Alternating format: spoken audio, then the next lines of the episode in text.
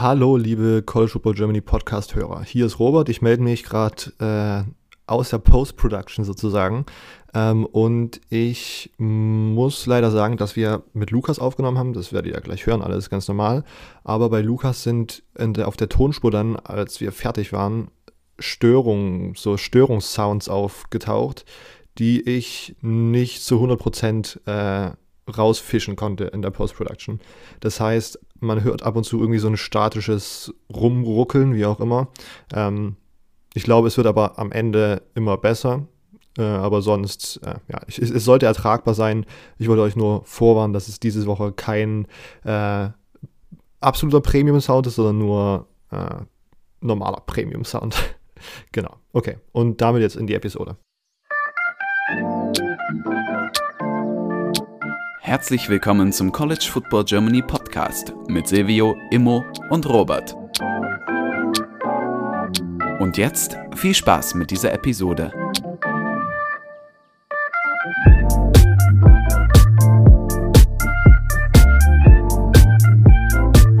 Herzlich willkommen zu dieser neuen Folge des College Football Germany Podcast. Mit dabei sind heute Silvio. Moin. Lukas. Moin. Äh, und ich, Robert. Immo ist heute leider arbeitsmäßig ein bisschen äh, andersweitig eingeplant. Deswegen haben wir qualitativ hochwertigen Ersatz geholt mit Lukas, der heute sozusagen das erste Mal die, den ganzen, wahrscheinlich zwei Stunden Ritt äh, mitmachen wird, so wie das die letzten äh, Male immer etabliert wurde, die von, von der Dauer her.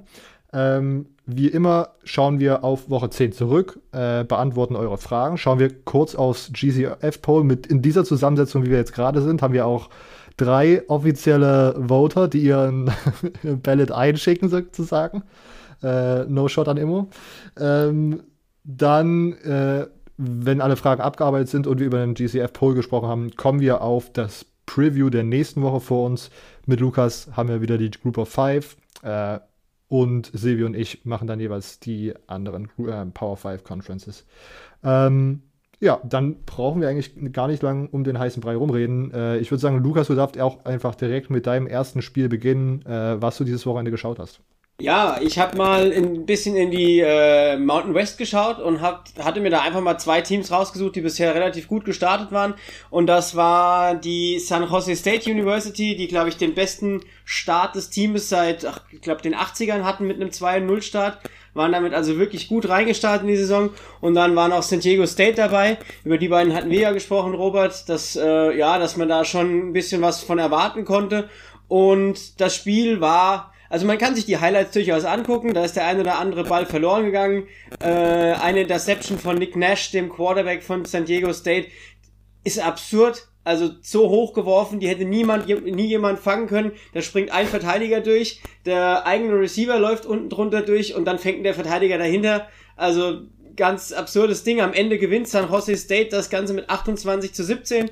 So sah es lange nicht aus. Also es war, ja, die erste Halbzeit war sehr punktearm und man hat lediglich insgesamt nur 17 Punkte aufs Board gebracht, aber hat dann in der zweiten Halbzeit, gerade da hat San Jose State auch relativ viel geleistet. Es war auch noch der ein oder andere ähm, Muff Punt dabei, also auch die Special Teams haben wieder ihren Spaß gehabt.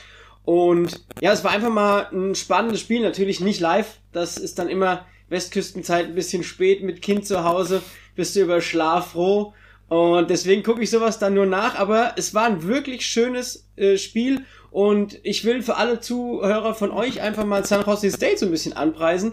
Äh, ich hatte mich mit denen auch vor der Saison natürlich ein bisschen beschäftigt. Und Nick Nash, der Quarterback, macht Spaß und Derek Deasy Jr., der äh, Wide Receiver, der war auch der Leading Wide Receiver von San Jose State, der hat auch wirklich viel Spaß gemacht in dem äh, Spiel, konnte sich oft schön freilaufen und es war ein richtig, ja, einfach ein spannendes äh, Spiel und auch die Highlights im Endeffekt haben wirklich Spaß gemacht. Ich habe die Condensed Version, glaube ich, über 20, 25 Minuten gesehen und das konnte man sich echt antun. War ein schöner, schöner Football mit natürlich dem einen oder anderen Fehler, aber ja, war ein schönes Spiel.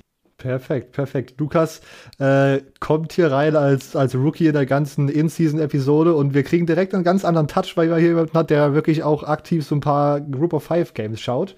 Ähm, Finde ich nicht schlecht, finde ich nicht schlecht. Und das war wirklich, da, also die, ich habe so ein paar Highlight und Ausstücke gesehen, das sah wirklich sehr, sehr, sehr, sehr cool aus. Ähm, Silvio, du kannst dann direkt weitermachen mit deinem ersten Spiel. Hau raus.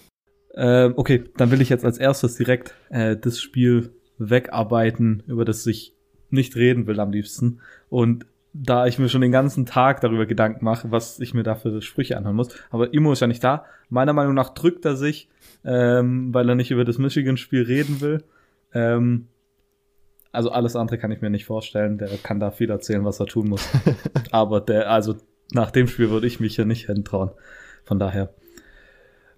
Ja, natürlich äh, will ich als erstes, oder ich will eigentlich nicht, aber ich werde jetzt über Michigan State reden. Ähm, komplett miserabel. Ich meine, ist natürlich, Hauptsache man hat gegen Michigan gewonnen, aber ja, da hat man sich definitiv trotzdem, auch wenn man gegen Michigan gewonnen hat, vermutlich besonders, weil man gegen Michigan gewonnen hat, vielleicht ein bisschen mehr erwarten können. Die Defense sah in den ersten beiden Wochen, natürlich, man hat gegen Rutgers in Woche 1 verloren, aber die Defense sah eigentlich gut aus. Das waren halt die Turnovers, die da das Problem waren. Und jetzt hat auf einmal zum ersten Mal die Defense auch ein bisschen geschwächelt. Sie war einfach nicht wirklich konsistent, äh, konsistent und hat dann auch teilweise frühe Führung abgegeben. Der erste Drive müsste, glaube ich, direkt ein Touchdown gewesen sein für Iowa. Und dann auch immer wieder, ich meine, am Ende hat Iowa 49 Punkte gemacht und Iowa stand 0-2. Klar, Iowa ist jetzt nicht das Team, das schlechteste 0-2-Team vermutlich. Ähm, auch in der Big, äh, Big Ten, wobei wir da ja viele überraschende 0-2-Teams haben, zum Beispiel Minnesota. Aber da kann man nicht 49 Punkte zulassen, also bei, bei bestem Willen. Vor allem lief's bei, Iowa, äh, bei Iowa eigentlich auch übers Passspiel gar nicht so überragend. Ich meine, ähm, Spencer Petros hat am Ende 167 ähm, Passing Yards, ein Touchdown keine Interception. Übers Running Game hat man aber halt komplett Ärger gemacht, sage ich mal. 226 Rushing Yards. Ähm, ja, da, da kann man nichts dagegen sagen. Auf der anderen Seite lief das Run Game bei Michigan State erneut komplett gar nicht. Man hatte nur 59 Rushing Yards. Dazu kommt, dass Rocky Lombardi ähm, Sachen gemacht hat. Da Robert, Robert war und ich waren im Discord. Ich war kurz davor, hier aus dem 16. Stock rauszuspringen. Also, das war echt ganz übel. Vor allem diese erste Interception war, er, er will irgendwie den Ball halt out of bounds werfen, aber wirft ihn so eigentlich relativ weit nach vorne und er wirft ihn einfach ins, ins Feld rein und da steht natürlich dann ein, ein Defensive Back von Iowa und fängt den. Also da waren komplett dumme Entscheidungen dabei, aber es hat auch so die Chemie zwischen den Receivern nicht gestimmt. Ich glaube, einmal war es ähm, Naylor, der irgendwie eine Route viel zu früh abgebrochen hat und irgendwie irgendwas ganz komisches zusammengelaufen hat. Ja, also Michigan State kann ein okayes bis gutes Team sein, aber man hat, macht halt immer Fehler. Das war bei Rutgers im Rutgers-Spiel so und jetzt war es auch. Natürlich, es war, jetzt kann man es nicht wie bei Rutgers nur auf die Fehler schieben, sondern da waren einfach auch wenn man mal offensiv gemacht hat, einfach auch schlecht irgendwie paar komische Spielzüge auch gewählt in komischen Situationen. Ähm, hat mir auf jeden Fall nicht gefallen, hat mir auch überhaupt gar keinen Spaß gemacht, das Spiel. Ähm, klar, we wem macht es Spaß, wenn das eigene, eigene Team mit, ich glaube, 42 Punkten am Ende, ja, 42 Punkten verliert. Ähm, also wem das Spaß macht, der sollte mal zum Psychiater gehen. ähm, Deshalb, was in den kommenden, vielleicht so als kleines, ähm, ja, was Michigan State halt ändern muss in den kommenden Wochen, ist meiner Meinung nach, dass sie halt wirklich wieder die Defense erstmal hinbekommen, dass das wieder läuft und dann einfach diese Fehler runterschrauben. Und das hört sich so einfach an und so simpel, aber das ist es halt auch eigentlich. Man muss halt einfach die dummen Fehler mal runterschrauben und dann kann man die überraschenden Fehler oder die Fehler, die mal passieren, kann man dann ähm, ja wieder so runternehmen. Ich meine, wenn man dann aber halt so eine Kacke macht wie ähm, Rocky Lombardi, da den Ball irgendwie nach unten werfen und dann steht da zufällig ein Iowa Defender, da muss man sich echt denken, sag mal, und dann letzte Woche hat er natürlich so gut gespielt und jetzt auf einmal, das, ich glaube, das geht wie so eine Sinuskurve, runter, hoch, runter. Ähm, wenn es so wäre, dann muss sich Iowa, äh, Indiana am Wochenende gefasst machen. Wobei ich da, da beim besten Willen nicht dran glaube. So viel dazu, ja. Ja. Das ist. Ja, ich glaube auch, dass das keine Ahnung, das war irgendwie so ein richtiges Blackout-Game. Einfach jeder war einfach komplett blacked out von dem Michigan State-Spiel. Ich glaube, dass Michigan State nicht so schlecht ist, wie das der Score vielleicht am Ende darstellt, aber wie du schon gemeint hast, wenn man halt permanent solche dämlichen Fuck-Ups drin hat, dann steht dann am Ende auf Iowa. Vor allem, was, was mich Punkten dann da. ein bisschen gewundert hat, ist, dass man dann nicht einfach in der zweiten Halbzeit auch einen anderen Quarterback mal kurz reintut. Peyton Thorne, es war einen Pass aufs Feld gekommen äh, im ganzen Spiel. Ich meine, das ist ja nicht so, dass man äh, Rocky Lombardi gleich bencht, aber ich meine, man ist zur Halbzeit, glaube ich, schon mit über 30 Punkten hinten gewesen. Warum tut man da nicht mal so einen jungen Quarterback, einen Theo Day oder einen Peyton Thorne reinwerfen und gibt den einfach mal zwei, drei Drives? Ich meine, noch mehr kaputt machen können sie nicht und gewinnen tut man es bei bestem Willen. Also das, das größte Comeback von Michigan State in der Geschichte war, glaube ich, sogar so um diesen Dreh von der Punktzahl, die es zur Halbzeit war. Zumindest das letzthöchste. Einmal haben sie das gegen Nebraska, glaube ich, wenn ich es richtig in Erinnerung habe, haben die eine Statistik einge, eingefügt, da während der Übertragung, mal aufgeholt. Aber keine Ahnung, die Offense sah gegen Rutgers nicht so gut aus und gegen Michigan, klar, die, die langen Pässe haben da funktioniert. Aber das war keine Superstar die äh, Offense. Von daher dass man diesen Rückstand aufholt, ist relativ unwahrscheinlich. Von daher verstehe ich nicht, warum man nicht so ein bisschen rumprobiert. Ja, also es bleibt gespannt, äh, es, es, bleibt spannend, vor allen Dingen in der SEC East, weil da ja das ein oder andere Team so ein bisschen äh, eine weirde Phase hat. Äh, nicht, um das Penn State-Spiel nicht ansprechen zu wollen. Ähm, ja, ich glaube, ich mache einfach mit meinem nächsten Spiel weiter. Ihr kriegt übrigens auch nachher, Emo wird sich nicht 100% drum rumdrücken können. Äh, er hat gesagt, er, obwohl wir können sie jetzt eigentlich direkt einspielen. Wenn es, wenn alles klappen sollte, solltet ihr jetzt im Podcast und auch im Video eine Sprachnotiz von Emo im Grunde zum momentanen State of äh, Michigan Wolverine Football bekommen.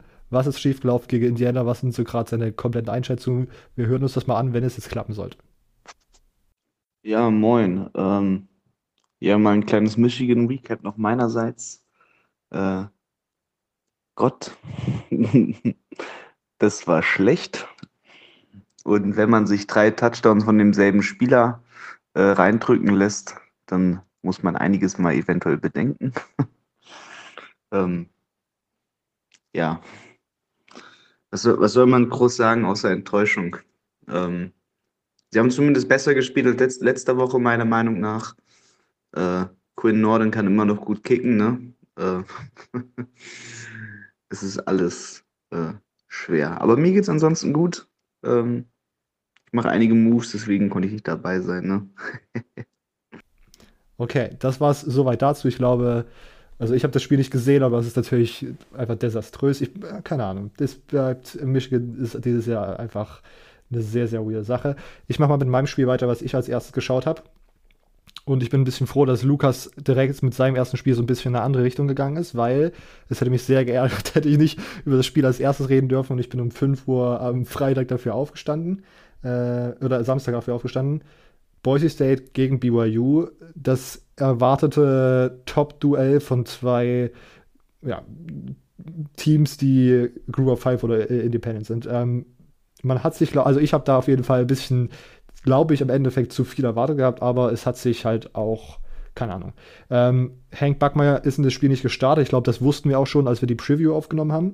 Ähm, Jack Sears hat sich dann aber auch sehr, sehr schnell verletzt im Spiel und äh, seine Ersatzmänner Kate Flanagan und Andy Peters waren okay, aber haben ihrer Defense halt auch wirklich keinen Gefallen getan, weil das halt keine guten Spiele waren dann trotzdem von ihnen. Also, es war jetzt nicht schlecht, schlecht, aber es war halt auch nicht so, dass man da denken könnte, jetzt könnten wir mit BYU competen. Ähm, auf der anderen Seite, BYU's Defense ist, glaube ich, underrated. Ich glaube, es sind da gerade viele von den ganzen Highlight Wheels und von allem, was äh, Zach Wilson da umgibt, so ein bisschen äh, beeinflusst und oh, schau da Zach Wilson an, aber ich glaube, BYU hat dieses Jahr eine sneaky gute Defense. Ähm, und ja, ich weiß nicht. Ich, also BYU hat ja immer noch so ein paar Freistellen in ihrem Schedule und könnte was planen. Ich weiß gerade nicht, ob sich da zufällig auch was mit einer ähm, freien Woche von Cincinnati überschneidet, aber ich sag mal so. Ne? Ähm, Zach Wilson, ja, ich habe jetzt gerade schon kurz erwähnt gehabt, hatte einen, also ich habe ja aufgeschrieben, er ist ein wandelndes, äh, wandelndes Highlight Reel, weil 21 von 27 äh, Pässen completed, äh, 359 Passing Yards, zwei Passing Touchdowns, absolut zerstört. Und das Lustige war auch, er stand halt auch wirklich sehr, sehr lange noch auf dem Feld. Am Ende, wie gesagt, 51 zu 17 ist ein sehr, sehr deutlicher Score und es war, es war einfach komplett dominant.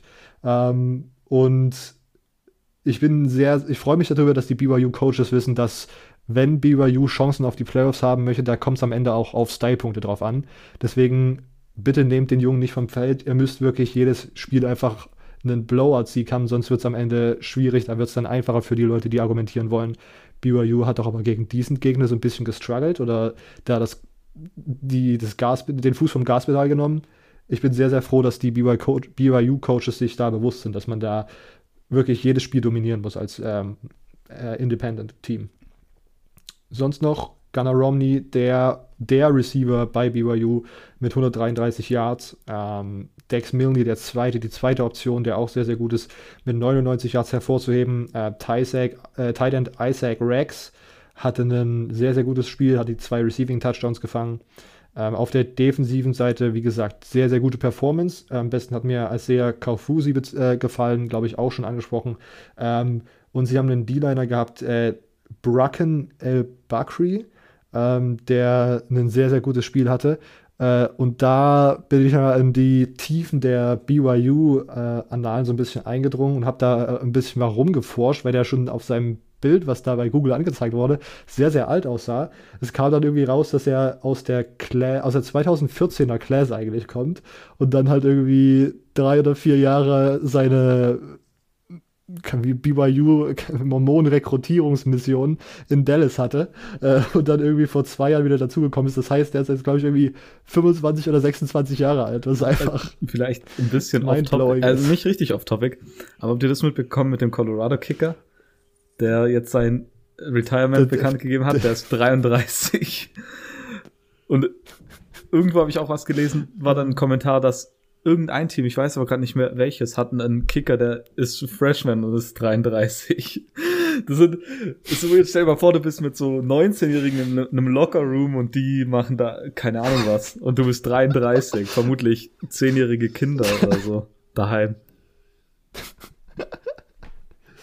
Das ist einfach nur absurd. Ich kann mir, ich bin, hab dann mal so drüber nachgedacht, ich glaube, das ist auch, also ich kann mir vorstellen, dass das so ein kleines Argument ist, dass man BYU nicht so gerne in seiner Conference haben will, weil das ja bei BYU ist keine Unregelmäßigkeit ist, weil ich bin mir, also wenn es so eine harte Mormonenschule ist, dann ist es natürlich logisch, dass dort manche sozusagen erst irgendwie ihre ich weiß gar nicht, wie es heißt, Rekrutierungsmissionen irgendwo in der Welt machen und dann wieder zurückkommen. Und deswegen man halt physisch gesehen einfach anders, halt, wenn man halt älter ist, dann kann man halt, keine Ahnung, so Freshman, wenn man ein, ein 26-jähriger D-Liner ist, kann man so einen Freshman-O-Liner wahrscheinlich relativ schnell irgendwie vernaschen und so. Und ich kann mir vorstellen, dass das so ein kleines, ähm, ja, so ein kleines Argument dafür ist, BYU in, nicht in eine Conference zu lassen. Ähm, ja. Lukas, du hast das Spiel auch geschaut. Äh, noch irgendwelche Ergänzungen? Äh, ja, ich, man muss einfach mal sagen, was für ein Pech Boise auch hat. Also klar, hat am Ende BYU dominiert. Boise hat natürlich einen Großteil der Touchdowns auch erst im, im letzten Viertel gemacht. Also ich glaube, bis zum Ende des dritten Quarters hat man, hat man sie bei zehn Punkten gehalten. Das war schon, äh, oder sogar noch weniger. Also es war schon super stark von der BYU Defense. Also die Line hatte die immer unter Kontrolle. Die Receiver konnten sich auch kaum freilaufen. Aber ja, das ist so bitter für Boise, dass man mit Hank Bachmeier und Jake Sears seine zwei Top-Quarterbacks verliert und mittlerweile im dritten Spiel mit dem dritten Quarterback spielen musste. Das ist ja nichts gegen Hen Hen Hennigan, heißt er ja. Ähm, das ist einfach Pech. Und es tut mir wirklich mega leid für die, weil das ist, ja, da super blöd. Aber sonst war ich auch vom BYU beeindruckt. Einfach auch wie die Defense gespielt hat. Da war immer Hustle zum Ball, da war immer Feuer und ja, ich hätte jetzt als äh, Isaac Rex auch nochmal genommen, weil der halt diese zwei Touchdowns gefangen hat und äh, Pau, der andere Wide Receiver, auch von denen der äh, ja nicht ganz so die Aufmerksamkeit bekommt wie Dex Millen und Gunnar Romney. Und ja, aber einfach gut, kann man nicht anders sagen. Yep, yep, yep. Ähm, Du- du, darf darfst ich dann gerne weitermachen sagen? mit deinem nächsten Spiel. Ähm, ich finde das aber Ja, abgefahren, was eigentlich Boise State für einen Quarterback-Room hat. Ich meine, Hank Bachmeier ist ein Top-Quarterback und Jake Sears war doch auch Top 5 Quarterback in seiner Recruiting-Class. Beides ja. Four-Stars. Also Bachmeier ist ein Four-Star aus dem letzten Jahr und Jake Sears war vor, dann vor zwei Jahren Four-Star Ja, für USC. Ich weiß das noch, Jake Sears war damals auch immer bei Elite 11 unter den Finalisten und da haben die den richtig gepriesen damals. Von daher, das ist eigentlich schon relativ krass, was die da haben und natürlich dann Pech, dass dann beide ausfallen. Aber ist für Boise State ja unglaublich eigentlich. Hm. Man kann sie gern eigentlich einen an Michigan State weitergeben. Ja, ich, also ich meine, das war auch letztes Jahr irgendwie schon so. Ich glaube, im, im ich glaube, mitten in der Saison hat man dann auch irgendwann mal entschieden, dass man Buckmeyer nicht mehr starten lässt oder irgendwie so, ein, so eine random Sache. Und im Bowl-Game haben haben sie keinen Starter gehabt, der hat einfach mit drei, mit drei Quarterbacks gespiert und dann komplett gegen Washington verloren, aber Bachmeier hat letzte Saison auch mit äh, Verletzungen, glaube ich, so ein bisschen gestruggelt. Okay. Da war auch noch die Problematik, dass der Ja. ähm, auch ein bisschen Verletzungsprobleme hatte.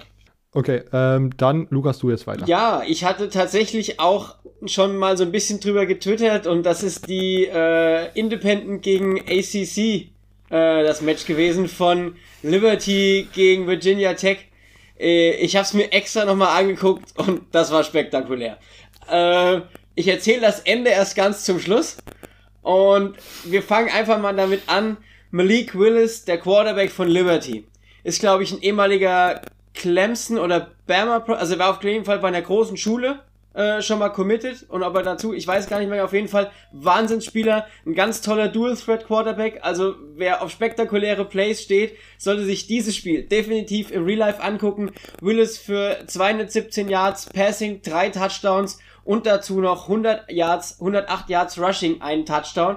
Also einfach spektakulär. Hat halt auch, äh, ja, den einen oder anderen Ball gefummelt. Das kam noch schwierigerweise hinzu. Also es war ein spektakuläres Spiel. Virginia Tech, äh, Hendon Hooker, der Quarterback auf der anderen Seite, auch spektakulär, auch mit den Füßen unglaublich, äh, ja, agil. Die beiden haben in der ersten Halbzeit teilweise Läufe abgebrannt, die waren faszinierend. Bei Hooker empfehle ich tatsächlich, schaut euch die Highlights mal an. Der hat einen Lauf, wo er das rechte Bein immer so, also wo er so, den, so einen Move immer macht, der die Verteidiger ausstecken lässt, wo das rechte Bein ganz komisch langsam, also so, und dann geht's runter und das macht er noch zwei, dreimal und dreimal springen Verteidiger dran vorbei, also br- brutales Ding. Ja, man hat sich bis zum Schluss äh, gebettelt. Es ging dann, ähm, um es mal chronologisch zu fassen, hat man dann am Ende ähm, das Field Goal. Also Liberty versucht beim Stand von 35 zu 35 das Field Goal zu schießen. Ähm, die Special Teams von Virginia Tech blocken das Field Goal, schnappen sich den Ball, tragen den Ball zum Touchdown zurück in die Endzone. Alles ist schon am Jubeln. Der Spieler wirft der, das ist im Video so schön, also ACC Network hat das, hat eine, eine schöne Condensed Version von 27 Minuten, wirft dir schon den Ball zu, freut sich wie ein Schnitzel und auf einmal geht die Kamera zurück auf die Schiedsrichter. Äh, ist kein Touchdown und äh, weil Virginia Tech hat einen Timeout gecallt. Das heißt, das ganze Ding geht zurück. Ja, die komplette Feierei ist für'n Arsch. Und natürlich, was ist das Ding? Der schießt das Field Goal und Liberty, die Liberty Flames gehen auf 7 und 0, schlagen die Virginia Tech Hookies und äh, ja, hauen dann dieses 38 zu 35 raus. Also wer Bock auf wenig Defensive, viele Fumbles und viele Muffed Punts hat, der sollte sich dieses Spiel definitiv angucken. Das war es echt wert. Also ich konnte es mir auch nicht live angucken, aber in der äh, in der Condensed Version, ich habe es zweimal angeguckt, um alles wirklich zu sehen, hat das richtig richtig Spaß gemacht und auch wirklich, also gerade die beiden Quarterbacks sind auch einfach spektakulär. Das kann man nicht anders sagen und die machen richtig viel Spaß. Ja, also ich, äh, das ist eine, also vor allen Dingen aber nochmal, wie, ich habe das dann so ein bisschen nebenbei laufen lassen gehabt, weil ich eine tiefe Abneigung gegen Liberty entwickelt habe in den letzten Wochen. Ähm, und das war schon ein bisschen absurd, was da passiert ist. Also dieses Timeout gecallt, okay, alles klar. Ich habe dann von so ein paar Stats-Leuten gelesen, die meinten, es gibt diesen Icing-Effekt mit dem, mit dem Timeout, das ist so statistisch gar nicht bewiesen, dass das überhaupt hinhaut, so. Aber da bin ich, glaube ich, auch gerade mal nicht zu, noch, noch nicht so tief drin in der Statistics-Community, dass ich mir das nochmal irgendwie selbst raussuchen könnte. Aber Dann, was danach passiert, dass nämlich äh, Liberty nochmal die Offense aufs Feld ruft, sie irgendwie noch acht Yards zu gehen haben für den First Down bei acht Sekunden äh, und Liberty irgendwie so tief covert, dass dort jedes kleine Baby einen 10-Yard-Pass anbringen hätte können, ist einfach unglaublich. Die bekommen dann nochmal diese acht Yards und haben dann noch äh, zwei Sekunden oder keine, fünf Sekunden noch auf der Uhr und haben dann, können dann einen 51 Yard Field Goal kicken, also das nochmal wesentlich einfacher für den Kicker. Ähm, ich war, also, ich verstehe, also Justin Fuente ist für mich ein einzelnes, also ist einfach nur ein Fragezeichen für mich. Diese Person, Justin Fuente, ist fraglich. Das ist, und vor allem, ich habe dann auch noch mal letztens im Podcast gehört, ähm, wo dann die Story erzählt wurde, dass Justin Fuente einer der ersten Coaches war, die aus Eigeninitiative zu Baylor gegangen sind, gefragt haben, hey, könnt ihr mich interviewen für den Headcoach-Job? Und dann wurde er bei Baylor abgelehnt und ist einfach zu Virginia Tech zurückgegangen und sagt, okay, dann bleibe ich hier noch so lange, bis ihr mich rauswirft. Wir können es ja eh nicht machen, weil es einen riesen Buyout wahrscheinlich gibt. So, es ist absurd, was da passiert. Und ich weiß, also, wie gesagt, ich, es ist crazy. Das Spiel war wirklich absurd. Silvio, äh, du gern weiter.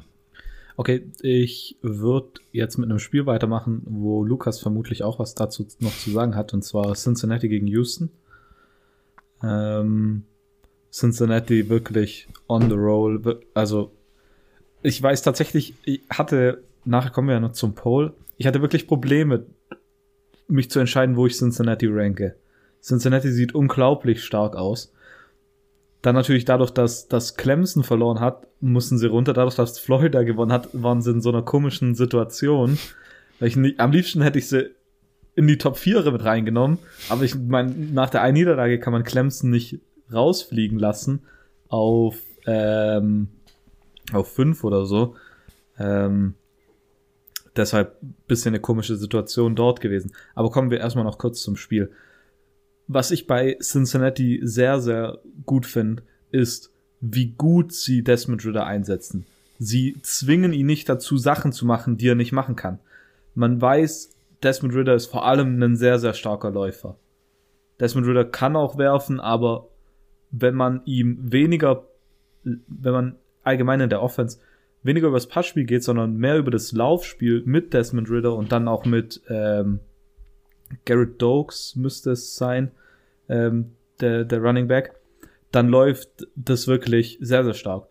Und das hat man halt auch diese Woche wieder gesehen. Man hatte am Ende, und das ist eigentlich schon fast absurd, 342 Rushing Yards und vier Rushing Touchdowns. 342. Also da, da muss ja eigentlich der, der Defensive Coordinator direkt rausgeworfen werden. Das ist ja eigentlich eine Schande, weil wenn so ein Team, vor allem mittlerweile muss man doch eigentlich auch wissen bei Cincinnati, dass sie nicht wirklich übers Passspiel kommen, sondern vor allem primär übers Laufspiel. Warum kann man das dann auch, vor allem auch nicht mit Game irgendwie ein bisschen anpassen und die laufen da trotzdem noch die ganze Zeit kaputt. Ich meine, Desmond Ritter hat am Ende auch über 100 Rushing Yards, ähm, hat am Ende 27 Würfe gemacht und Garrett Dokes hatte Vielleicht 184 so Rushing Yards. Ja. Vielleicht ist es so ein bisschen der Triple Option Effekt, sozusagen, weil man kann es wissen, aber wenn man sozusagen kreative Coaches hat, die wissen, wie man das so variiert, dass man dort permanent irgendwie Leute ins Leere stehen lässt dann in der Defense, diese kleinen Tweaks da an der Sache und dann, wenn man sozusagen in aus einer Triple Option auch noch jemanden hat, der potenziell werfen kann, das mit Ritter würde ich sagen, kann potenziell werfen, ähm, macht das das Ganze noch so ein bisschen gefährlicher. Ähm, auch wenn ich jetzt nicht zu 100% weiß, ob sie solche Triple-Option-Spielzüge äh, die ganze Zeit im Spiel haben. Aber ich glaube, das könnte so ein bisschen, und, und, außerdem muss man ja auch ganz ehrlich sagen, Cincinnati hat mittlerweile so viel Talent in, den, äh, in, den, in der Line auf, und das, was Luke Fickel da macht, ist jetzt auch nicht seit dieser Saison neu. Ich glaube, da haben die einige Buddies up front, die halt einfach komplett dominieren können. Ja, die Offensive Line, dazu wäre ich jetzt nämlich auch noch gekommen, macht unglaubliche Arbeit. Also, ich meine, man kann so ein guter Running Back sein, wie man will, ohne O-Line läuft nichts. Und die O-Line ist tatsächlich, finde ich, in den letzten Jahren kommt es mir so vor, kriegen die O-Lines immer mehr Credit dafür, dass Running Backs auch gut sind. Eine Zeit lang fand ich, war das überhaupt nicht. Da hat man immer nur über den Running Back geredet.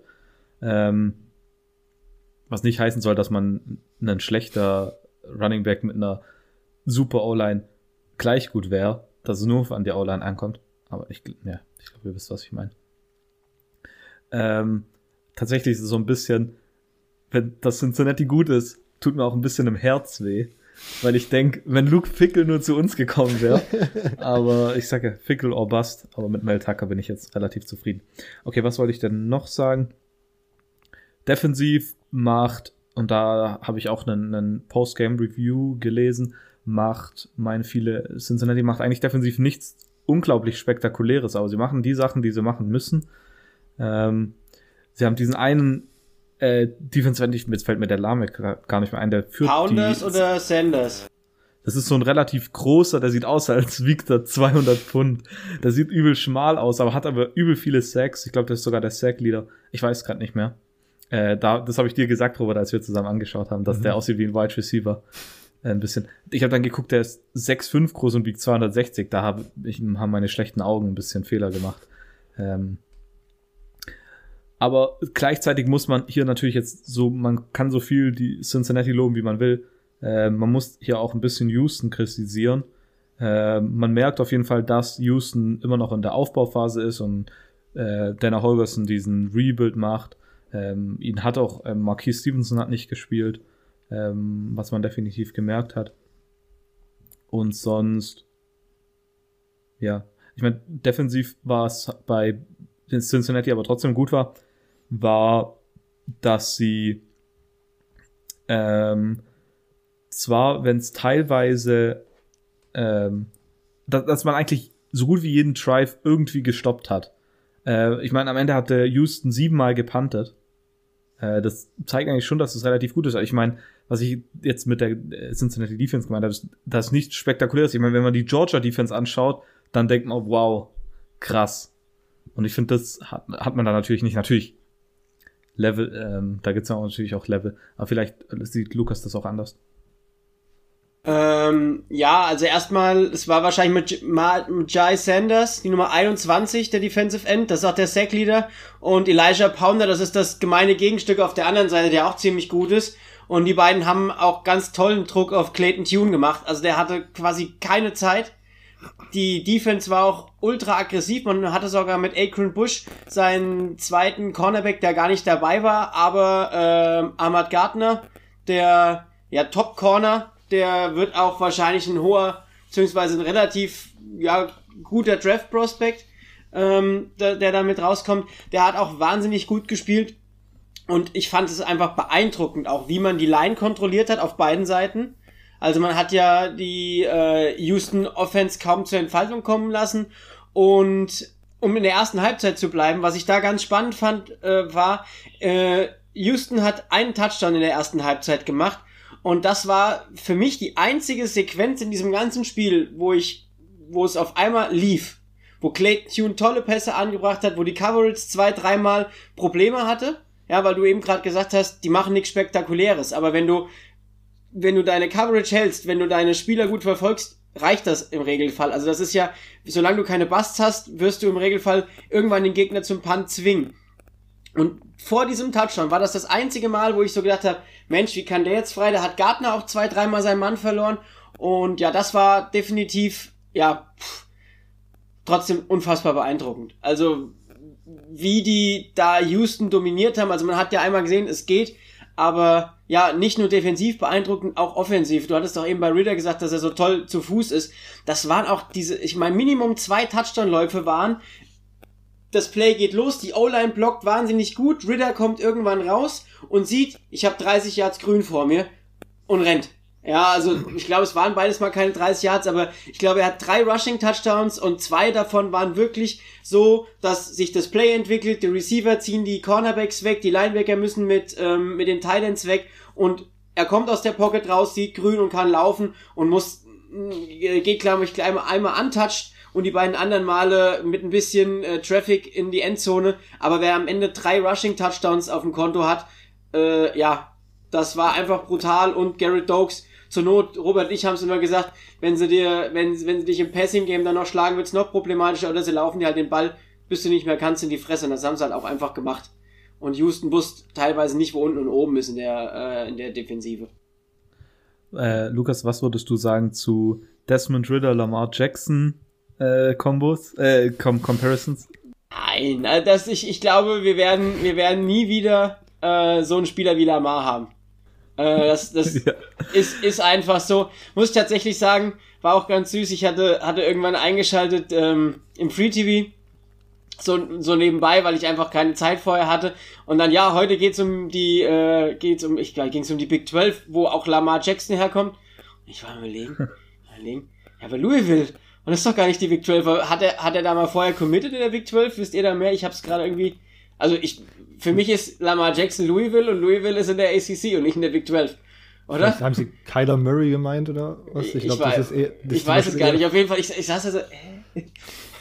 nee, aber das war tatsächlich, Lamar Jackson wird's, wird's nicht nochmal geben. Das ist einfach, war so ein Ausnahmeathlet und den wirst du nie wieder so, so krass bekommen. Ja, ich dachte nur, weil ich hab's, glaube ich, am Samstag irgendwo mal gelesen. Ich dachte, okay, jetzt mal, mal langsam. Also, jetzt, ähm, man braucht das nicht gleich übertreiben. Ja, nee, auf keinen Fall. Immo ist heute gar nicht da, der uns vom White Lamar Jackson erzählen will. Ja, ja, Immo, laut Immo ist äh, der Quarterback von Coastal Carolina White Lamar Jackson. Oder, oder das ist doch, ja. Grace ja. McCall, ja. Grace McCall, ja. Ich glaube aber auch, dass, also ich finde es auch ein weirder Vergleich, weil in meinem Kopf sind das auch trotzdem noch zwei unterschiedliche Spielertypen, beziehungsweise zwei unterschiedliche Arten von Runner, weil ich habe Desmond Ritter, der hat Speed und der sieht jedes Mal phänomenal aus, wenn der halt irgendwie seine Lücke findet, aber Lamar war einer, der irgendwie irgendwelche Juke- und Spin-Moves macht und sechs Leute gleichzeitig aussteigen lässt und ich glaube, das ist nicht die Brand von Desmond Ritter. Ich, ich glaube, da gibt es immer noch so kleine und feine Unterschiede, zumindest bei dem, was ich gesehen habe.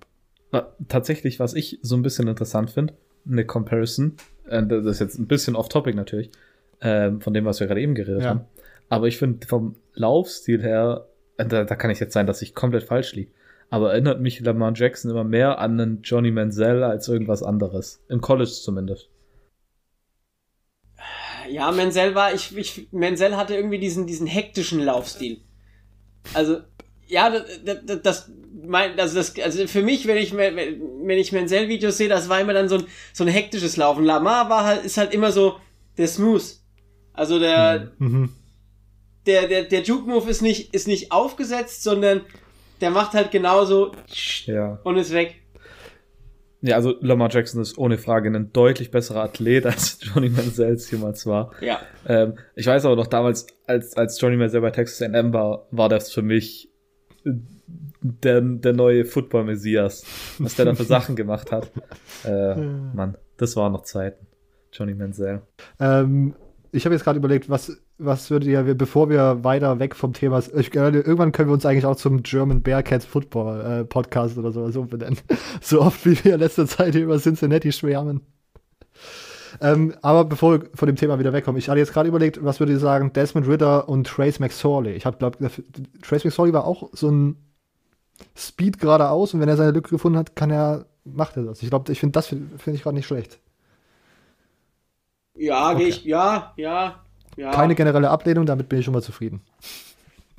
ähm, kommen wir zur Pac 12.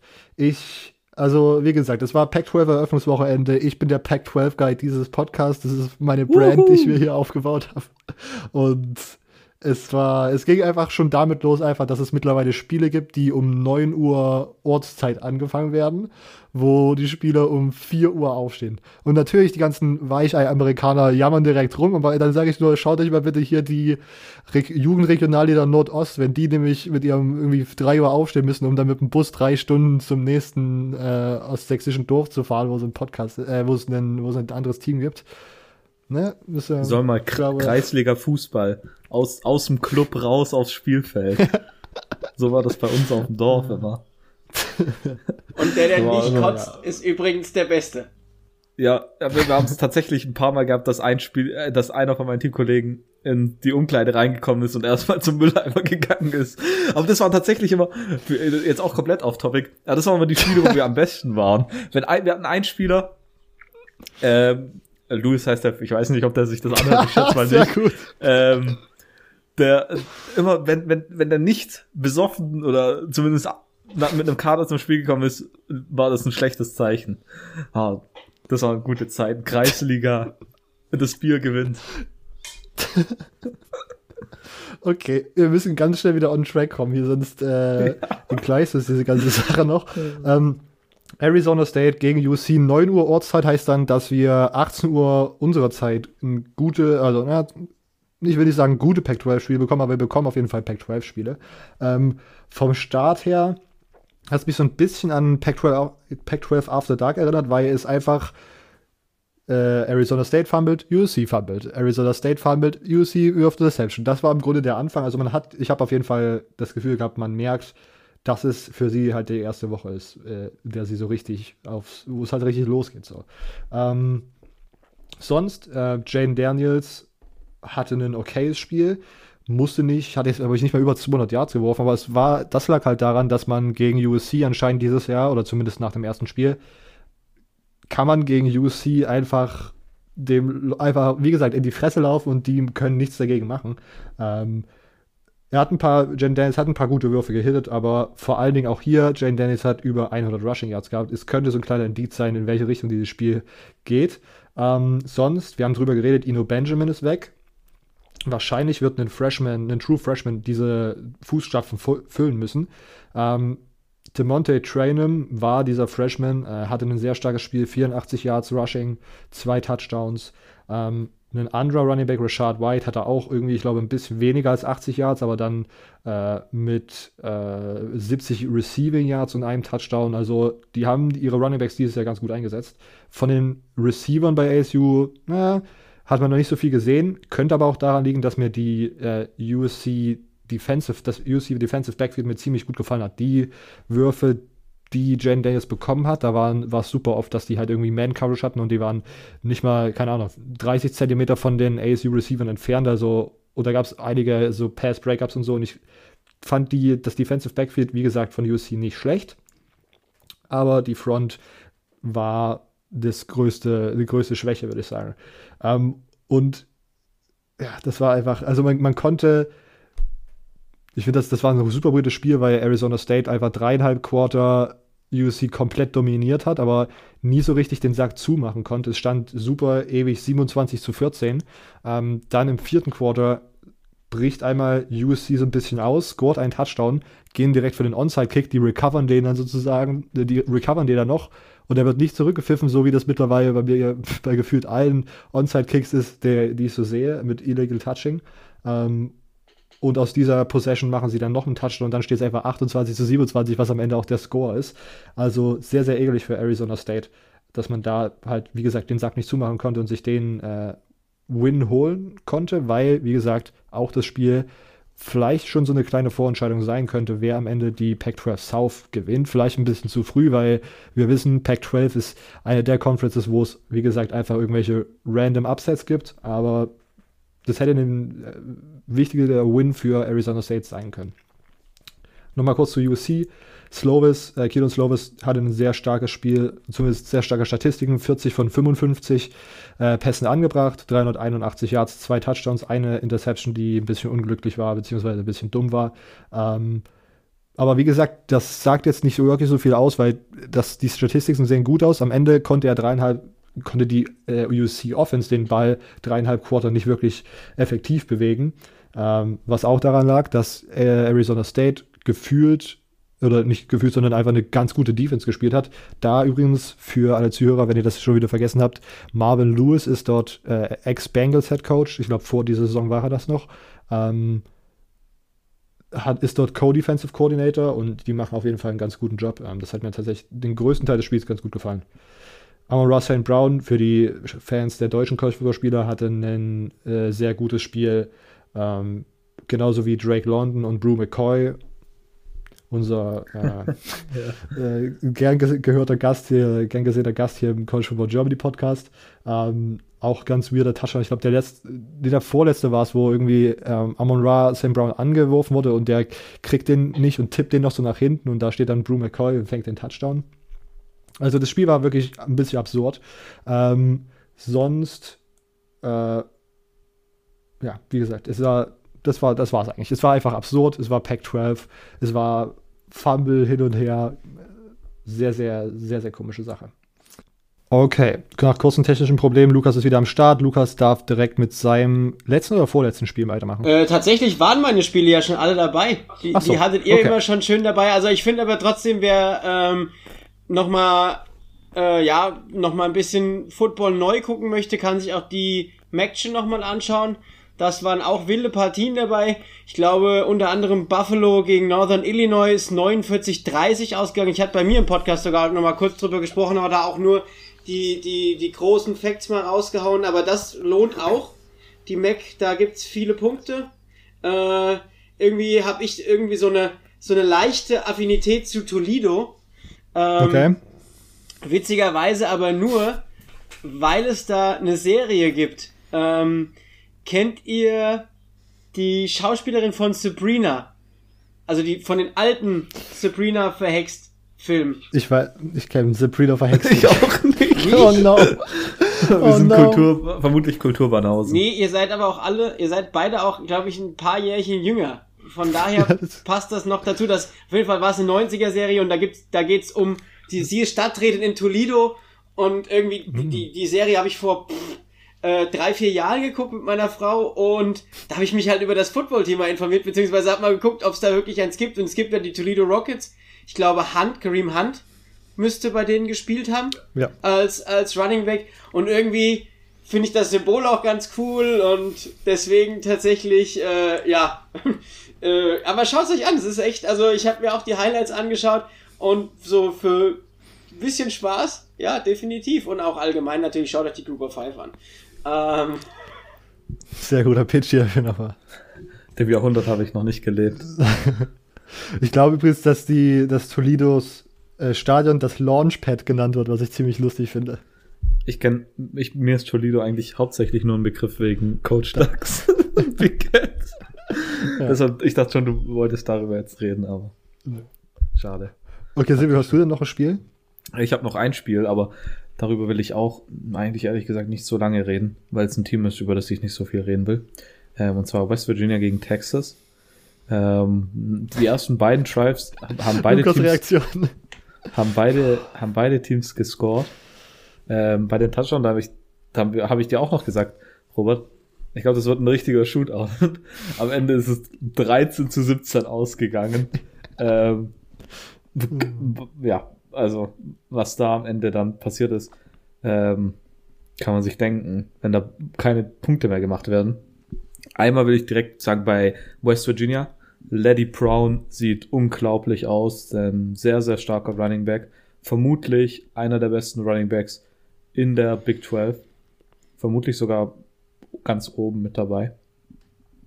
Ähm, dann auf der anderen Seite auch bei Texas Running Back Bijan Robinson. Müsste ein ehemaliger Five-Star sogar sein, wenn ich mich recht entsinne. Äh, auch ein sehr, sehr starkes Spiel gemacht. Hatte am Ende 113 Rushing Yards bei aber nur 12 Attempts, also 9,4 Yards per Carry. Sorry. Ähm, meine These ist übrigens, ich weiß nicht, ob das 100% wirklich stimmt, wenn man es mal ein bisschen überprüfen würde. Aber wenn es bei Sam Ellinger nicht läuft, läuft es bei Texas nicht. Wenn es bei Texas läuft, läuft es bei Sam Ellinger. Ich glaube, das ist so ein mathematischer Beweis, den man auf beide Richtungen bringen könnte.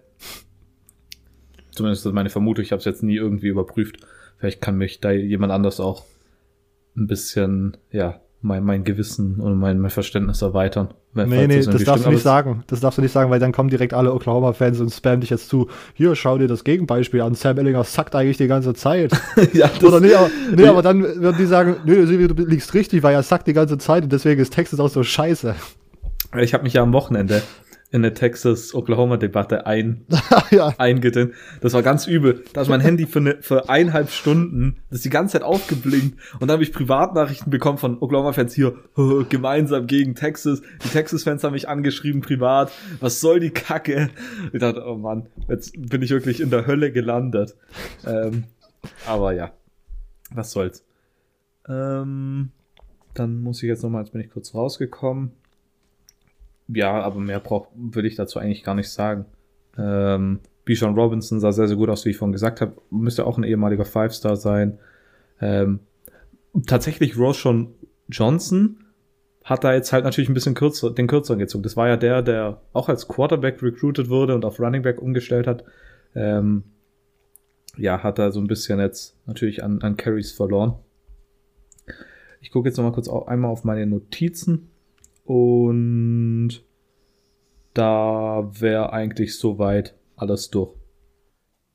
Okay, Lukas, du hast gemeint, du hast noch ein, zwei Takes. Äh, ja, ich, ich fand es tatsächlich einfach mal interessant, auch mal ein äh, Big 12 Defense-lastiges Spiel zu sehen. Also, das war ja tatsächlich mal eigentlich ganz spannend, dass es mal nicht dieses völlige äh, Shootout äh, Dings gibt. Also es war ja zwar zwar kein hochklassiges Spiel, ich hatte es nebenbei laufen, aber tatsächlich war das einfach mal auch interessant, dass auch Big 12 Spiele mal so ausgehen können. Das war so mein Take dazu. Und weil man es ja sonst eigentlich echt gar nicht gewohnt ist, wenn man sich so die anderen Ergebnisse aus der Big 12 anschaut. Ich glaube, Oklahoma ist ja völlig eskaliert. Und äh, oh, Kansas. Ja, genau. Also es war einfach, war mal, war mal interessant, dass diese Spiele auch so aussehen können. Das war so mein Take dazu. Apropos Oklahoma, Kansas. Robert, wir müssen auch mal kurz sagen und uns selber mal ein bisschen loben, wie gut wir diese Woche in unserem Pick'em-Ding waren. Ich war 3-0, du 2-1. Wir bauen langsam wieder auf. Ja, jetzt brauche ich nur noch, jetzt brauche ich nur noch drei Wochen, in dem ich keinen falschen Picker gehe, dann bin ich bei 500. Das ist das Ziel am Ende, einfach über 500, dann ja. wäre ich komplett froh. ja. Wobei bei mir sieht es gar nicht so schlecht aus, glaube ich. Das stimmt. Ja, meine Karriere kann, hat noch ein bisschen. Mhm. Ich habe noch, hab noch genug Potenzial, mal in die Regionalliga zu kommen. Bei dir reicht es nur für die Kreisklasse. Das war jetzt ein bisschen unnecessary, oder? ja, ich weiß. ähm, ich muss dann mal, also ich habe das Spiel nicht verfolgt, weil das ist kein Spiel gibt, was mich weniger ansprechen könnte als Texas gegen West Virginia. Ähm, aber findet ihr es nicht auch ein bisschen absurd, dass Texas, ein Team, was die letzten drei Jahre irgendwie Top 10 Recruiting, vielleicht sogar, äh, könnte man es noch ein bisschen mehr einschränken, so Top Recruiting-Klassen einfährt, gegen ein Team so knapp nur gewinnen kann, was wahrscheinlich gerade eigentlich noch im Umbau ist, halt irgendwie im Rebuild zu einem, keine Ahnung, in was Virginia sich tatsächlich so rebuilden kann, weil keine Ahnung, wo da das Ceiling ist bei einem West Virginia Team, aber ich muss ganz ehrlich sagen, langsam, also ich bin sowieso froh, wenn dieses Jahr kein Big 12 Team in den Playoffs ist, das muss ich mal einfach so sagen und langsam äh, ich bin jetzt hier leider der, der Texas-Verteidiger immer gewesen, weil Silvio immer da eine recht eindeutige Meinung bezogen hat und da jemand dagegenhalten musste. Aber ich finde es ein bisschen weird, dass Texas da so knapp gegen West Virginia überlebt und nicht den keine Ahnung, was, was ich, also es ist, das fragt man sich ja manchmal so, wenn, was passiert mit den ganzen Five Stars, die sie da haben? Natürlich für die, für die ganze Crowd, die behauptet, dass Star, äh, dass das Ranking beim Recruiting nichts bedeutet, es ist natürlich jetzt richtig geil. Die sagen, ja, schau. Aber das stimmt halt einfach nicht. Das ist halt so ein Bullshit-Claim. Ähm, Stars do matter, sage ich mal. Und da kann mir jeder irgendwas erzählen. Am Ende hat es trotzdem was damit zu tun. Natürlich, wenn du die Spieler nicht, dann, die müssen natürlich auch trotzdem weiterentwickelt werden. Ich meine, die kommen nicht und sind irgendwelche, ja, Diamanten, die schon glänzen. Das sind alles Rohdiamanten normalerweise, die dann kommen. Deshalb musst du schon auch daraus was rausholen.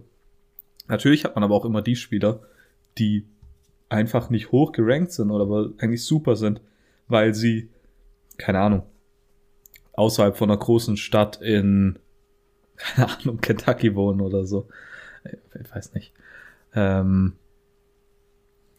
aber ich weiß jetzt nicht, also ich würde es nicht nur darauf, nur auf das Recruiting äh, beziehen äh, ich sag mal, na, ich weiß nicht so richtig gar nicht, wie ich sagen soll. Ähm, also ich würde jetzt sa nicht sagen, nur auf die Recruiting-Klassen schauen und dann sagen, okay, Texas hätte gegen West Virginia haushoch gewinnen müssen. Ich habe Bullcrap. Aber, okay, Lukas, wolltest du dazu noch was sagen? Ja, ist vielleicht auch einfach, also jetzt auf das Spiel bezogen, so ein Mentality-Ding. Äh, dass du vielleicht auch einfach als Texas mit der Mentalität reingehst, wir schlagen West Virginia sowieso und dann vielleicht, ja, ja, vielleicht die letzten zwei, drei Prozent in jedem, in jeder Route nicht gehst oder in jedem Pass Rush Snap nicht gehst und mit dem Recruiting, ja, im Endeffekt fällt es ja eigentlich aufs Coaching zurück. Ja, weil andere, weil andere Teams können das ja auch, ähm, ja, mitnehmen ins nächsthöhere Level. Ja, also da gibt's ja genug Beispiele. Hier Brian Breezy, ähm, der die Tackle ist, nee, Brian Breezy, Doch, ja, der D-Tackle, ja, von Clemson müsste der sein. Der ist ja auch in einer eigentlich starken Clemson-Line. Jetzt im ersten Jahr schon eingebunden, bekommt seine Snaps und wird auch weiterentwickelt. Und ich glaube, dann ist es einfach so ein bisschen auch das Coaching. Also, wie vertraue ich meinen Recruits auch?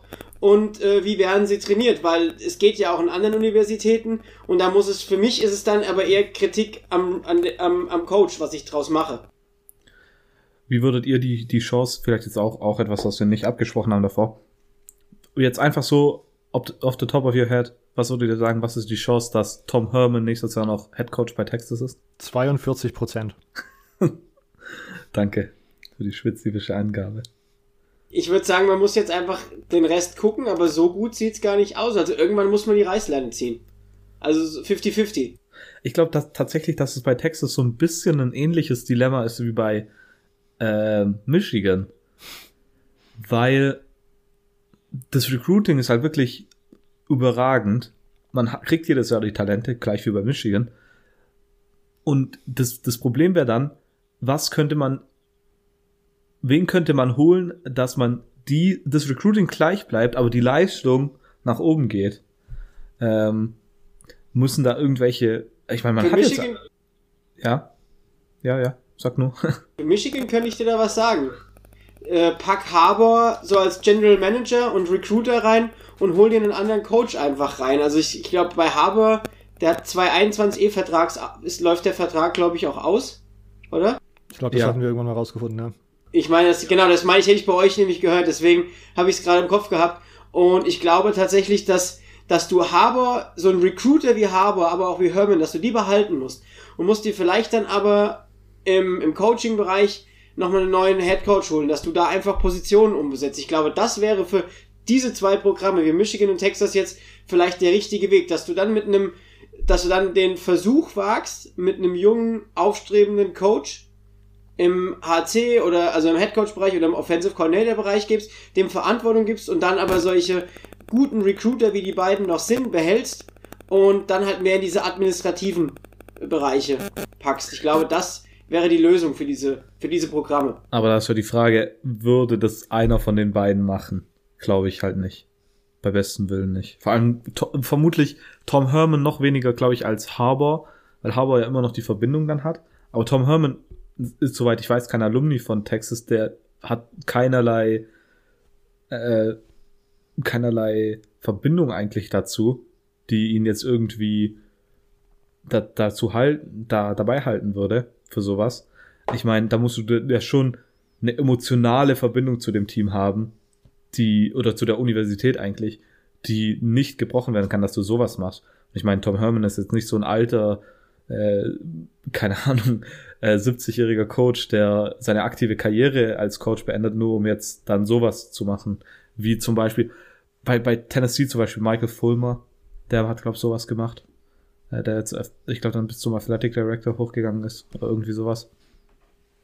Ähm, Wäre wär auf jeden Fall eine interessante Idee, aber keine Ahnung. Ich glaube, dass bei beiden Teams, wenn beide Teams einen Wechsel machen würden, auf jeden Fall Luke Fickel immer noch ein Kandidat wäre.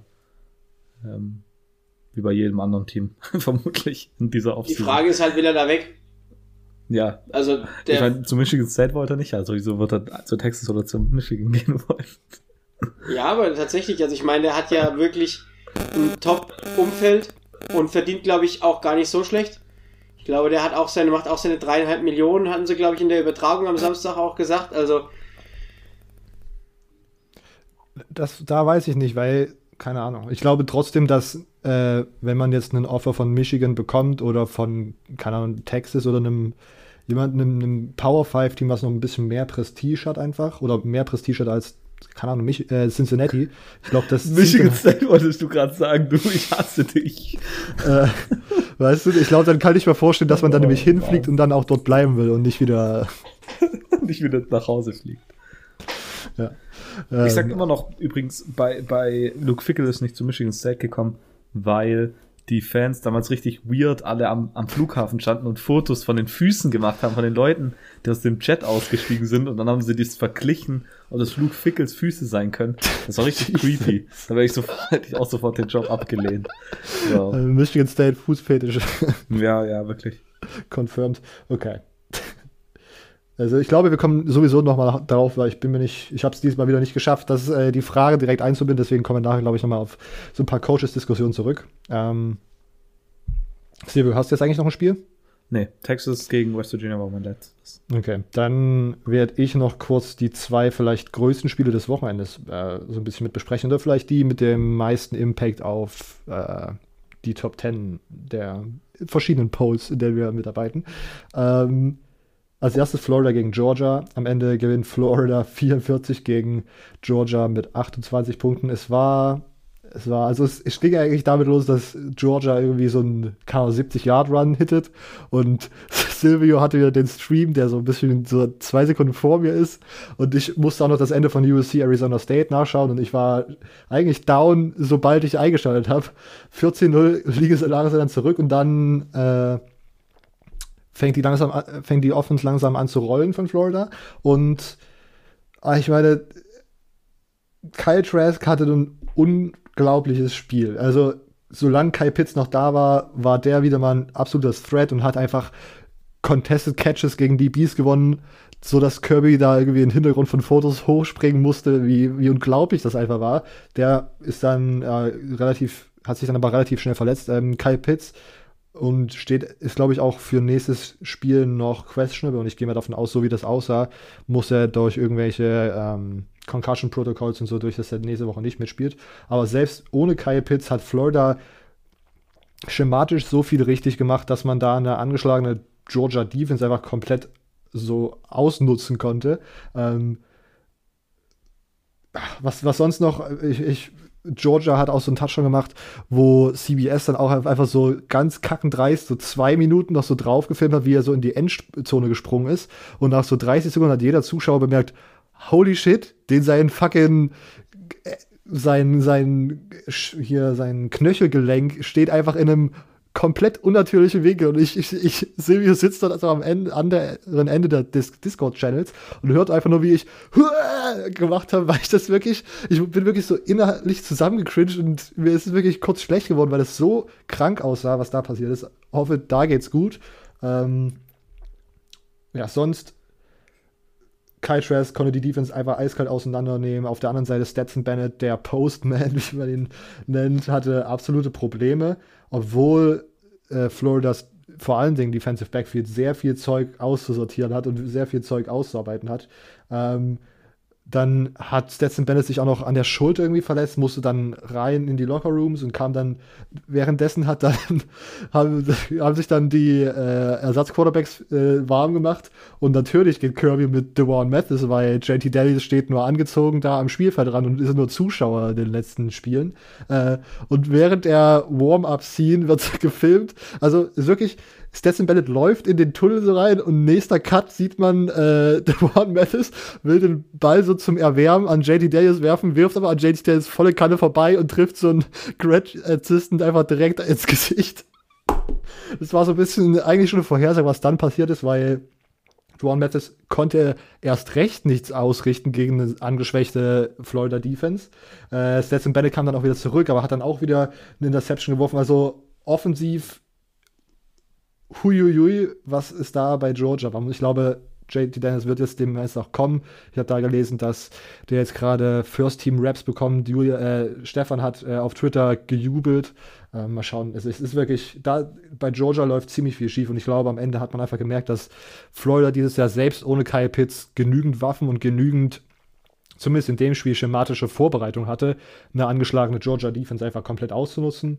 Ähm, wenn wir, ich, wir kommen da nachher auch nochmal zu, ähm, selbst wenn Florida jetzt ins SEC Championship äh, einziehen sollte, wovon ich jetzt mal tatsächlich ausgehe, äh, kann, äh, mit so einer Defense gewinnt man nicht gegen einen Alabama, wie Alabama dieses Jahr spielt. Das kann man schon mal so vorwegnehmen. Ähm, ja, ich glaube, das war es eigentlich so, so gut wie zu dem Spiel. Ich, ja, das war ein crazy Spiel ähm, und ich bin sehr, sehr froh, dass es so ausgegangen ist. Go Gators. Lukas, du wolltest doch was ergänzen. habt, ihr, habt ihr den Tweet von Jan Wegwert gesehen? Mit, äh, wenn er jedes Mal einen Shot trinken müsste, wenn, äh, wenn Georgia keine Wheel Route verteidigen kann. Alter, ja. Das ist natürlich auch so eine Sache, wenn man dann gegen eine angeschlagene Defense einfach das Running Back Pass Game so krank aufzieht, hat man einfach in jedem Snap im Grunde fünf Receiver da und kann wirklich da dissecten. Also Kyle Trask hatte wirklich ein unglaubliches Spiel und was man da dann als Running Back Receiver sozusagen aufstellen konnte, das war schon ziemlich crazy. Ich muss tatsächlich sagen, äh, ich finde die Quarterback Storyline in beiden Unis ganz spannend. Einmal Kyle Trask spielt eine wahnsinns gute Saison. Ich glaube, jetzt ist das dritte oder vierte Spiel schon mit, mit consecutive four Touchdown Passes oder sogar mhm. alle Spiele mit mindestens vier Touchdown Passes. Und ich glaube, er hat auch in fast allen über 400 Yards geworfen.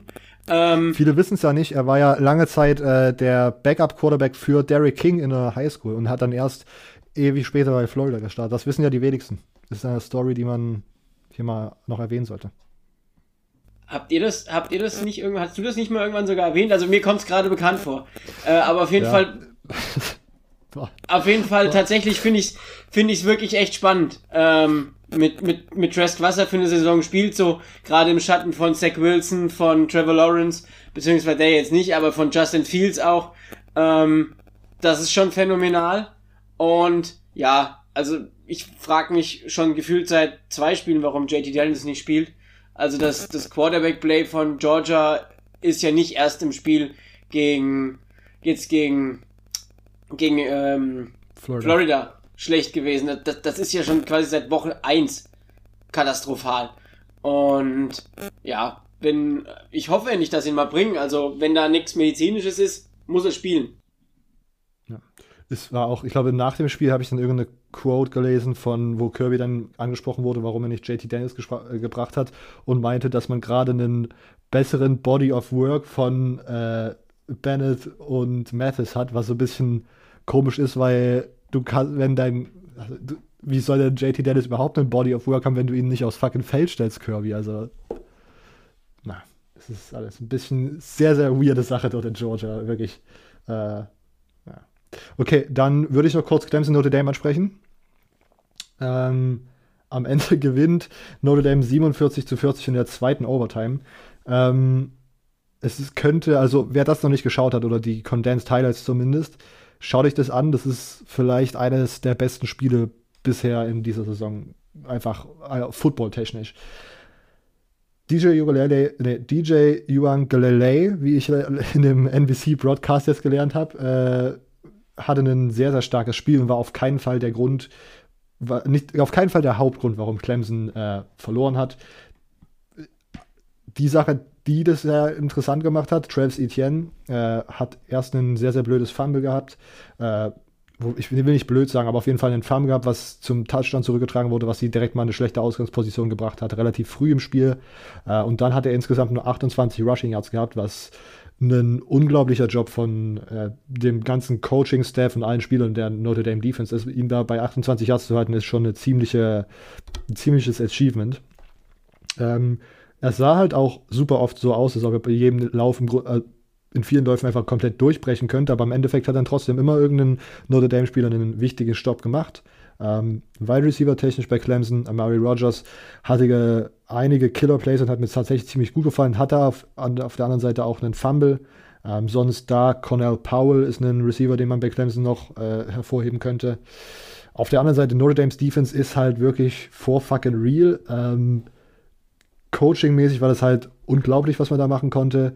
Ähm, das Running Game hat man, wie gesagt, einfach komplett eingestampft. Dann hat man Ugalele dazu, Juan Galilei äh, dazu äh, gezwungen, Pässe anzubringen, das er dann aber auch ganz gut machen konnte. Also, und wie, äh, was Clemson einfach von der Situation hat, dass sie Trevor Lawrence, den besten Quarterback im College Football haben und dann DJ Ugalele, äh, der vielleicht ein Top 10 College Football Quarterback ist, nach dem, was man jetzt gerade hier gesehen hat. Also es ist wirklich crazy. Auf jeden Fall Notre Dame's Defense, um nochmal noch kurz zurückzukommen.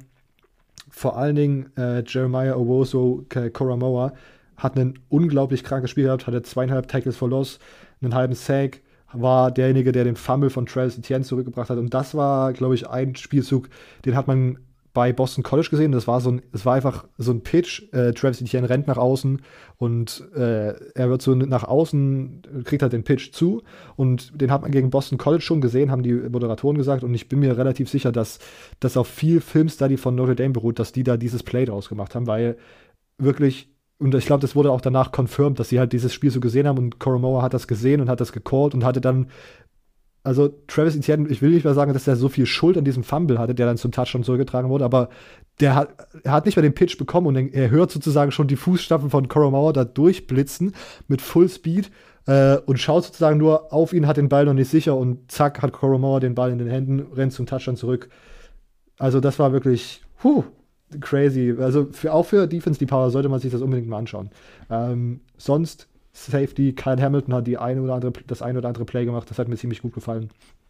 Ähm, und sonst nochmal auf die Notre Dame Offense zurückzukommen, da hat man sich auch, und das wurde auch im Broadcast die ganze Zeit wiederholt, der Offensive Coordinator hat gesagt, man muss jetzt mal so ein bisschen aus seiner Haut rausfahren und so ein bisschen was machen, was ein bisschen unerwartet ist. Und ich glaube, das konnte man tatsächlich machen, weil das, was man sonst normalerweise gemacht hat, sehr gut funktioniert hat.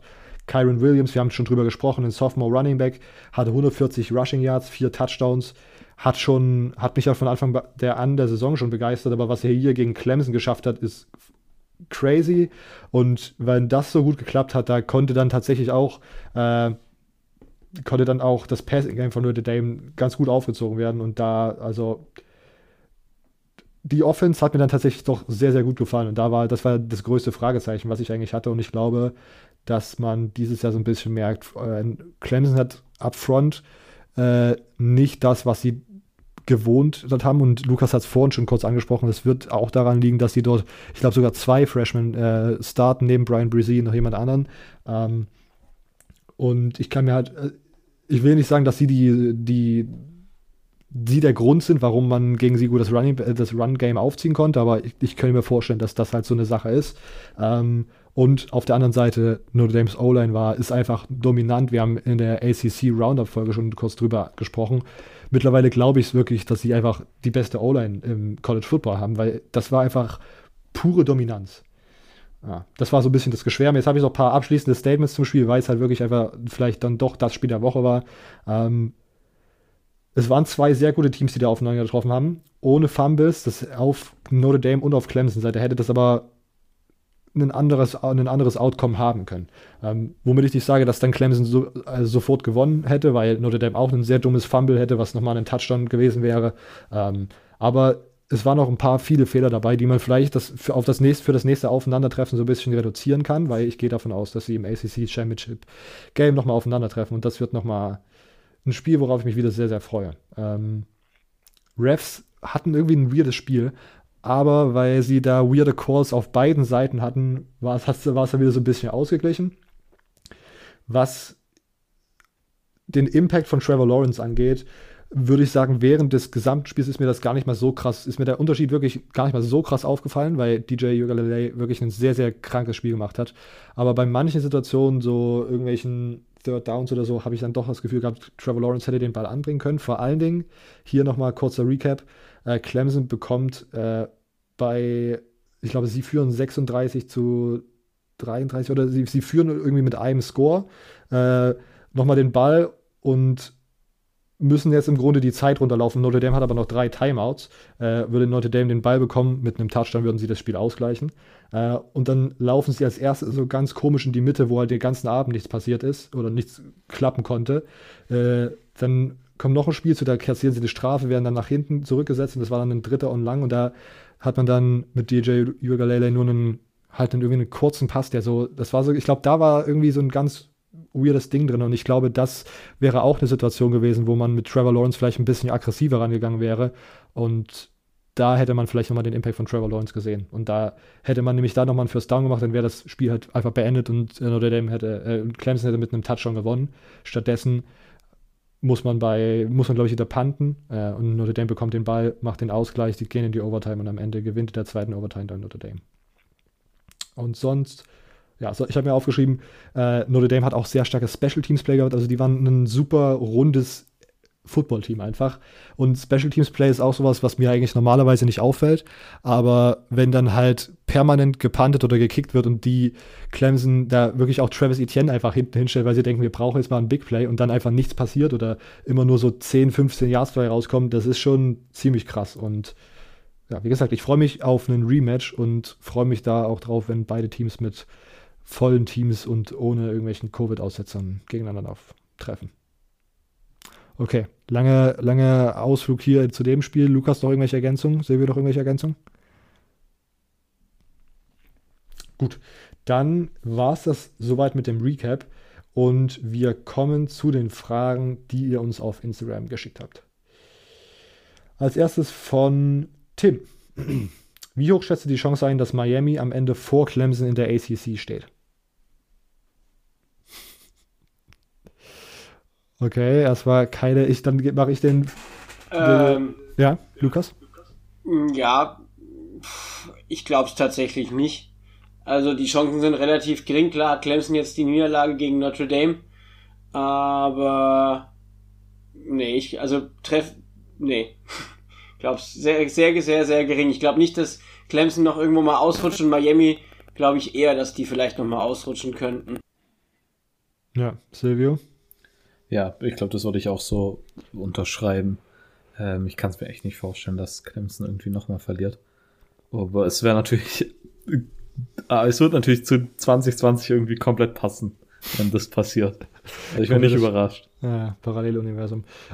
Ja, äh, ich würde die Chancen auch relativ gering einschätzen. Ich glaube tatsächlich, ich habe jetzt so ein bisschen mehr mich nochmal hm, über Miami informiert und mir das Spiel zumindest ein paar Zusammenfassungen und so eine, ein paar Berichte drüber angeschaut, äh, weil die ja gegen NC State in einem Comeback-Sieg gewonnen haben. Äh, und vielleicht ist die Defense dann doch nicht so gut, wie ich sie eingeschätzt habe, auch noch letzte Woche, als wir die ACC Roundup-Folge gemacht haben.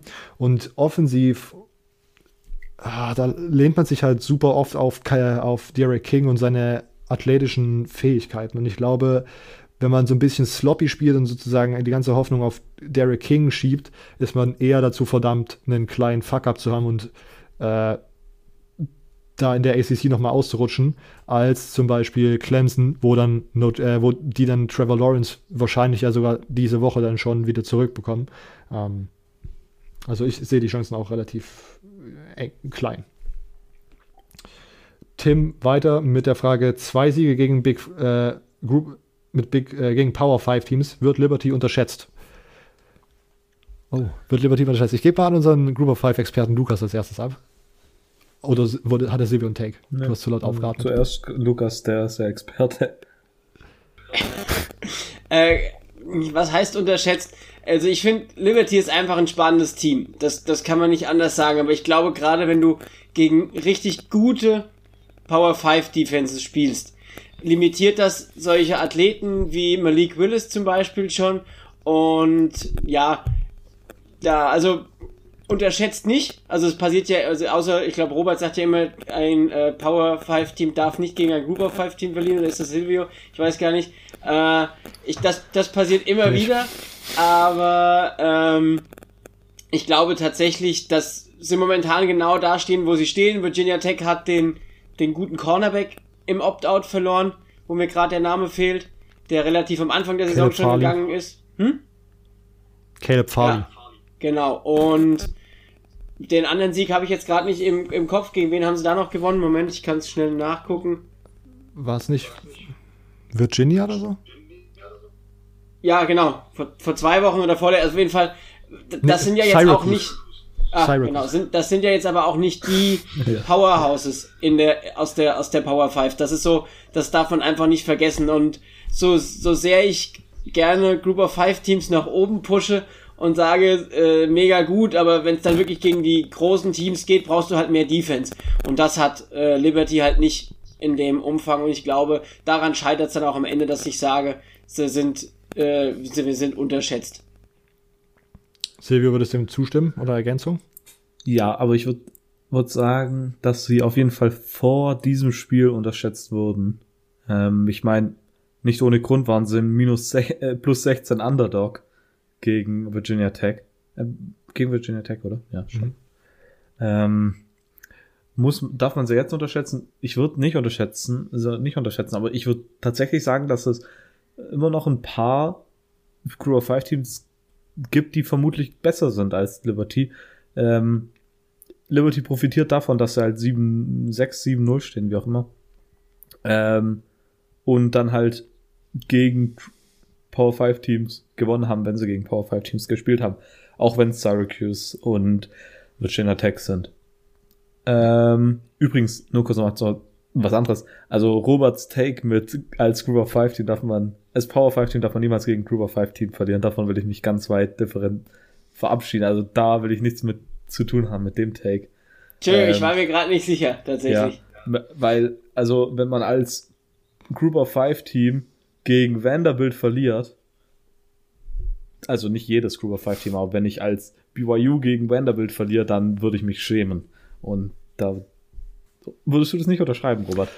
Ja, aber ich, da muss ich hier noch mal kurz den Rechtfertigungsrobot machen. Ähm, das war jetzt nicht so eine, so eine Regel sozusagen, aber ich meine, ich glaube, meine Aussage war eher, jedes Power 5 Team sollte den Anspruch haben, gegen ein so. Group of 5 Team zu gewinnen. Ja, dann, dann kann ich es unterschreiben. Ja, Liberty spielt ja auch noch so eine, so eine, so eine Option Offense, auch mit Malik Willis als, also das, das ist halt auch nochmal, auch wieder diese, diese, wenn du da, also der hatte letztes Jahr, hat Malik Willis auch das Jahr noch zum Lernen bekommen vom Head Coach, äh, damit er sich auch die Offense wirklich einbringt. Und es ist ja auch immer dann schwierig, wenn du gegen solche Geschichten spielst, weil du diese, diese Teams ja noch viel seltener spielst und noch schlechter trainieren kannst, weil die wenigsten Teams das ja äh, noch in, also weil die da noch überhaupt noch Spieler in ihrem Lineup haben und ich glaube deswegen ist das eine, ja war, war es schwierig, aber ja definitiv jetzt sind sie im, im, äh, im Rampenlicht und wahrscheinlich wird jetzt die erste Niederlage kommen. Ja, übrigens äh, ganz am Anfang, als wir heute die Aufnahme begonnen haben, als du über das Liberty-Spiel geredet hast, ähm, wollte ich nur noch mal kurz eine Klarstellung machen. Ähm, Willis hat davor bei Auburn gespielt. Ah, ähm, ich, ich hatte also, irgendwie. Du warst dir da äh, nicht sicher. Ja, es war auf jeden Fall ein großes Team, die Beschreibung hat gepasst. Ich wollte es nur noch kurz anmerken. Ja, aber sonst habe ich keinen Take mehr zu Liberty. Ich bin aber froh, wenn Liberty wieder aus dem Top 25 raus ist. Same. Äh, ich habe, das ist mir letztes Mal, ich will jetzt eigentlich gar nicht noch größer thematisieren, aber man kann sich gern und gut und gerne mal so ein bisschen die Geschichte von der äh, Liberty University anschauen. Ich glaube, das ist eine Sache. Naja, okay. Ähm, Tim weiter mit Gewinn Florida oder Bama das SEC-Finale. Ja, gut, ich, hat das schon ich, selbst beantwortet. Ja, ich fühle mich jetzt verpflichtet als jemand, der hier konsequent im Florida-Trikot diese Aufnahme bestreitet. Ähm, ich bin kein so verblendeter Fan, dass ich jetzt sagen würde, wir, wir würden Bama easy schlagen. Sehe ich, eine, sehe ich eine Wahrscheinlichkeit, dass das passiert? Ja, ich sehe eine Wahrscheinlichkeit. Ich glaube, da sollte man jetzt auch nicht, diese Wahrscheinlichkeit sollte man Florida auch nicht absp absprechen irgendwie. Aber was, Flor was Bama da dieses Jahr auf der offensiven Seite auf, auf den Platz bringt, aufs Feld bringt, ist so unglaublich krank und die attackieren dich in so vielen Arten und Weisen oder können dich so in so vielen Arten und Weisen attackieren. Ähm, ich glaube, da ist Florida Stevens komplett, äh, komplett irgendwie äh, verwirrt, wenn sie das sehen. Und dann kann ich mir eher vorstellen, dass die Bama Defense gegen die Florida Offense einen Stop mehr bekommt als die Florida Defense gegen die Bama, Bama Offense. Deswegen würde ich immer noch sagen, Bama gewinnt das. Und macht damit leider die Tür für den Texas AM Play Playoff-Argument äh, äh, auf. Finde ich eine faire Analyse. Ich glaube, die würde ich so unterschreiben. Ja, ja, Bama ist einfach auch wieder gut dieses Jahr. Ja. ja. ja. Ähm, Manuel mit fragt, wie sehr beeinflusst das Clemson äh, die Clemson-Niederlage ihre Playoff-Chancen. Ist Cincinnati vor ihnen zu ranken? Uh. Ähm, ich ich würde einfach mal kurz reinnehmen. Ich mhm. habe es vorhin schon angesprochen, als ich über das Cincinnati-Spiel geredet habe, dass ich nicht richtig wusste, wie ich es ranken soll. Erstmal, ich hatte dann äh, vielleicht, um den College Football, äh, German College Football Poll ein bisschen vorzunehmen, kurz. Ich habe mich dann am Ende dafür ents entschieden, Notre Dame bis auf zwei hochzunehmen und dann Ohio State. Der Grund war jetzt nicht unbedingt, dass ich denke, dass Notre Dame deutlich besser ist als Ohio State, aber einfach, dass Ohio State erst drei Spiele hatte, Notre Dame sieben und Notre Dame gegen Clemson gewonnen hat. Deshalb war das so für mich. Ähm, und dann war, war es bei vier bei mir das Problem. Ich hätte am liebsten Cincinnati hochgenommen, weil ich Cincinnati in der Woche davor auf fünf hatte. Aber Clemson, die kann ich nicht für so eine Niederlage bis auf fünf runterfallen lassen. Gleichzeitig Florida gewonnen. Das ist so ein bisschen eine richtig komische Situation, wo Cincinnati und Clemson sich da befinden. Deshalb ja, also fünf ist eigentlich, finde ich, so Fünfer-Region. Alles zwischen vier und sechs finde ich relativ, äh, kann man für alles Argumente machen. Lukas? Ja, also auch wieder hier muss ich dann doch so realistisch sein. Also wir werden ja wahrscheinlich äh, Notre Dame und Clemson nochmal sehen. Uh, und dann ist für mich klar Clemson noch vor Cincinnati. Also so gern ich da Group of Five Teams auch ungeschlagen mit Cincinnati jetzt sehe, aber Clemson hat dann einfach das höhere Talentlevel und man, man hat, und das, das muss man sich auch überlegen, nur mit seinem Backup Quarterback gespielt. Also dein Star Quarterback fehlt noch dazu. Und diese Woche muss ich tatsächlich sagen, war es für mich deswegen relativ einfach, um auf den Poll zu kommen, dass ich sage, ich ranke äh, Clemson vor Cincinnati, weil klar haben sie eine Niederlage, aber trotzdem sind, sind sie für mich das stärkere Team und da gibt's erstmal keine, äh, habe ich erstmal keine andere Meinung. Ja. Ähm, dem würde ich tatsächlich alles so unterschreiben, ähm, wie das die Playoff-Chancen von Clemson beeinflusst. Ähm, wenn das Spiel, ich glaube, eigentlich haben es dieses Jahr, nach, nach diesem Spiel ist mir bewusst geworden, eigentlich haben es Notre Dame und Clemson dieses Jahr verdient, in die Playoffs zu kommen. Ähm, deswegen würde ich mir wünschen, dass im ACC Championship Finale Clemson und Notre Dame nochmal aufeinandertreffen und da in einem knappen Spiel Clemson gewinnt, weil dann sehe ich die Wahrscheinlichkeit relativ hoch, dass man einen Ein-Loss oder ja, also Notre Dame muss dann bis dahin ungeschlagen zum ACC Championship Game kommen. Das vielleicht auch nochmal davor zu sagen, dass man einen Ein-Loss Notre Dame als ACC Co-Champion und als ACC Zweiten mit einem mit einem Sieg gegen äh, Clemson in der Regular Season und einen Ein-Loss Clemson als ACC Champion beide in die Playoffs holt. Das fände ich eigentlich, im Moment finde ich das eine ganz angenehme Variante, weil ich beide Teams so, als so gut ertracht, äh, oder ansehe, äh, dass sie in den Playoffs schönen oder guten Football spielen könnten. Das wäre so mein Wunsch. Die Sache ist tatsächlich, was ich ein bisschen amüsant finde, wenn wir uns zurückdenken an letztes Jahr Ende der College Football Saison. Wer hätte da gedacht, dass wir vermutlich zwei ACC-Teams in den Playoffs, auch wenn Notre Dame so ein bisschen in ein Imposter-ACC-Team ist, äh, in den Playoffs wahrscheinlicher ist als zwei Big Ten-Teams. Ähm, ich meine, das, absurd. Und das, vielleicht überblickt man das gerade gar nicht mehr so, weil Wisconsin jetzt hat einfach zwei Wochen kein Football mehr gespielt wird. Das ist ja immer noch eine Möglichkeit. Wenn Wisconsin ja. so outballt, na, ja. wir also, wissen es ja nicht. Ich weiß nicht. Kommt da der Quarterback zurück? Der, nee, der ist noch. Ist Corona noch. Der aber der ist 21 ja, der Tage. Also eine Woche. Müsste, der müsste eigentlich die, die zweite Woche, wenn die wieder spielen, eigentlich kommen, glaube ich mal. Ja, ich glaube, so. das erste Spiel verpasst er noch und dann in der zweiten müsste dann wieder mhm. dabei sein, ja. Ja, okay. Ähm, Manuel fragt weiter: Beherbergt der Staat Michigan die schlechtesten Footballteams des Landes? Ja. no brainer. Wobei, welches Team? Ah, ich meine, der, der Staat New York, da gibt's Syracuse, die Jets, die Giants. ich glaube, die sind da noch mal ein übleres Ding. Aber ich meine, wir haben ja einen Lions-Fan, glaube ich, da, soweit ich weiß. Oder? Von daher ein bisschen einer, der da auch investet in die NFL-Seite ist. Also Michigan State ist, äh, kann ich, ja, so, ja. Oh, oh, was mir gerade aufgefallen ist, wir haben hier einen Michigan State Chicago Bears Fan und einen äh, wenn wir auf Power 5 schauen, Michigan, Detroit Fan. Also wieder mal eine Double uh. Rivalry hier. Ja. Ja, aber ge gebeutelte Mannschaften ja, ja. In, in, beide Richtungen. Ja. Die einen haben einen scheiß Coach, die anderen haben einen äh, scheiß Quarterback. Quarterback. Ja. oh. Hei, hei, hei. Ähm, Jona mit Indiana hat, glaube ich, acht Free Plays durch Neutral Zone Infection. Wieso? Oder wie, besser gesagt. Ich meine, das Spiel ist einfach komplett crazy.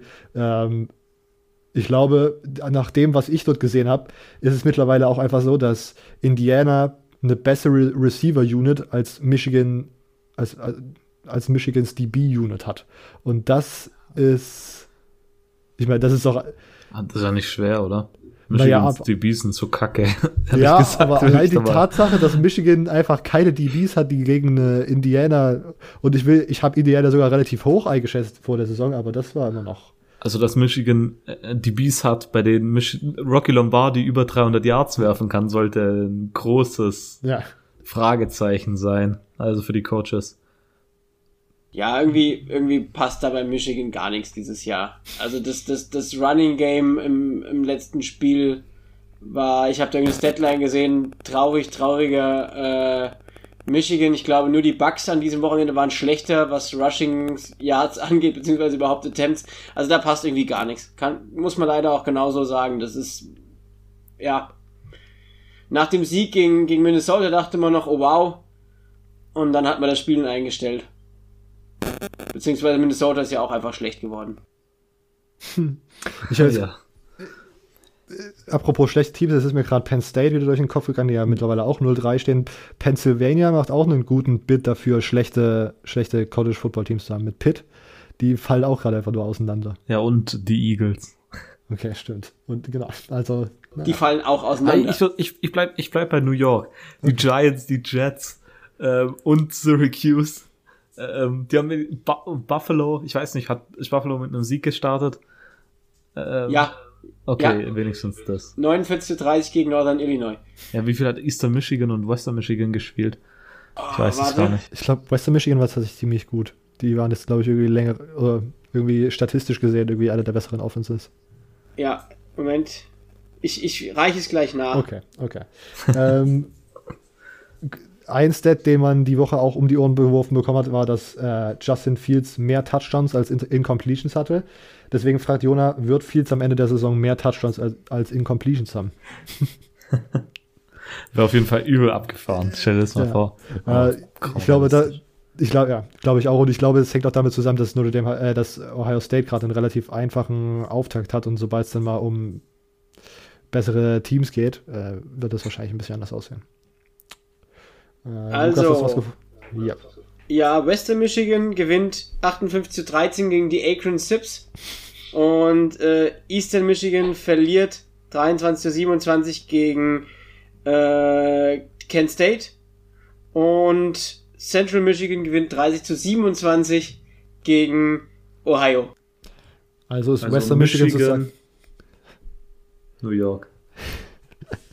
Ja, ja, gut. Und es ist sozusagen Western Michigan dann dieses Jahr das beste College Football Team aus Michigan? Also schon einen Sieg haben. Michigan State hat auch einen Sieg und das Ding gegen Michigan. Okay. Michigan hat einen Sieg gegen Wisconsin. Also wir bewegen uns auf ganz dünnen Gewässern. Gegen Äh, nicht gegen, Minnesota. äh, gegen äh, Minnesota, Ja, Entschuldigung. Minnesota steht 0-3, 1-2 oder was? Ja. Also Michigan State hat wenigstens schon gerankt. Ah nee, Minnesota war ja auch gerankt, sorry. Oder? Ja. Ja. Ja.